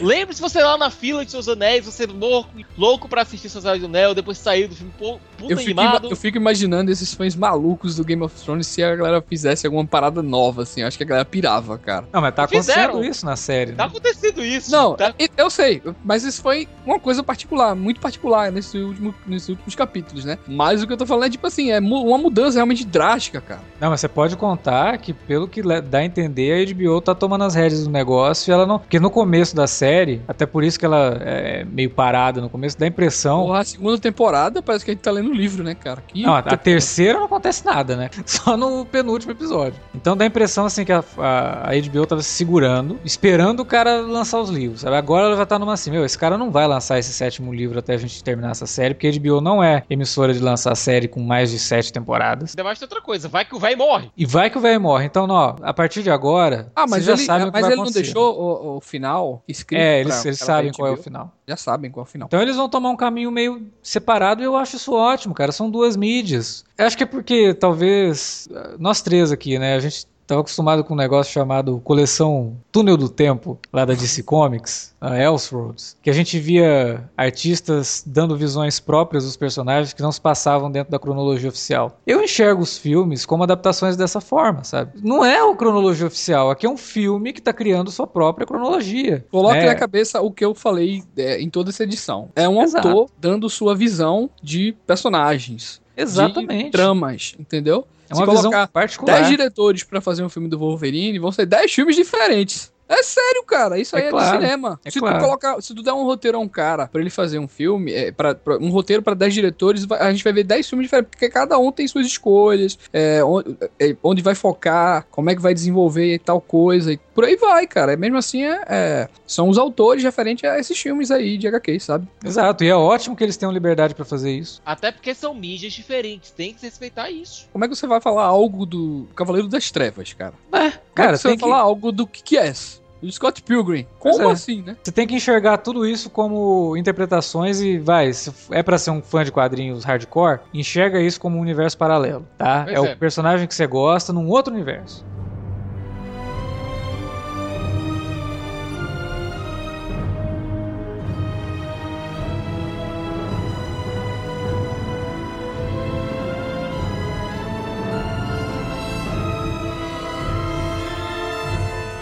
É isso aí, né, que a gente tinha pra falar. Eu acho que a gente cobriu bastante aí os filmes e vamos torcer pra Dias de um Futuro Esquecido ser um filme bacana que faça jus aí o que o Primeira Classe começou, né? Olha, pelo menos os trailers estão empolgando, viu, cara? Então, tô E empolgando olha, bastante. saíram, saíram agora as primeiras impressões do pessoal saindo do filme. A Ana Maria Baiano, por exemplo, gostou muito do que viu. Então, pois é, vamos ver o que é que espera pra gente no cinema no dia 22. Tiago, valeu por ter participado. Faça seu jabá. Bom, vocês podem me encontrar no www.cinemacomrapadura.com.br ou então no www.rapaduracast.com.br. É, escutem lá minhas, minhas insandices, leiam lá minhas críticas e espero que vocês gostem. E espero ter contribuído aqui pro papo. Bastante, Oh, contribuiu pra bastante. caramba. O Wilker eu vou falar pra ele fazer jabá, porque ele já é da casa. mas o Wilker, além daqui do Cine Alerta, você encontra ele também no cinepop.com.br. Tem dois portais, né? Tem dois portais aqui, Cinepop e Cinema com Rapadura aqui. Pois é, é um crossover. é um encontro de três universos diferentes. Beleza. Mas é isso então. A gente fica por aqui. Deixe seus comentários aí no post ou envie e-mail para alertavermelho@cinealerta.com.br ou através das redes sociais facebook.com/cinealerta ou no twitter.com/cinealerta. E até o próximo podcast, que em maio tá lotado de podcast também, né? Então é isso. Até mais, galera. Valeu, galera. Valeu!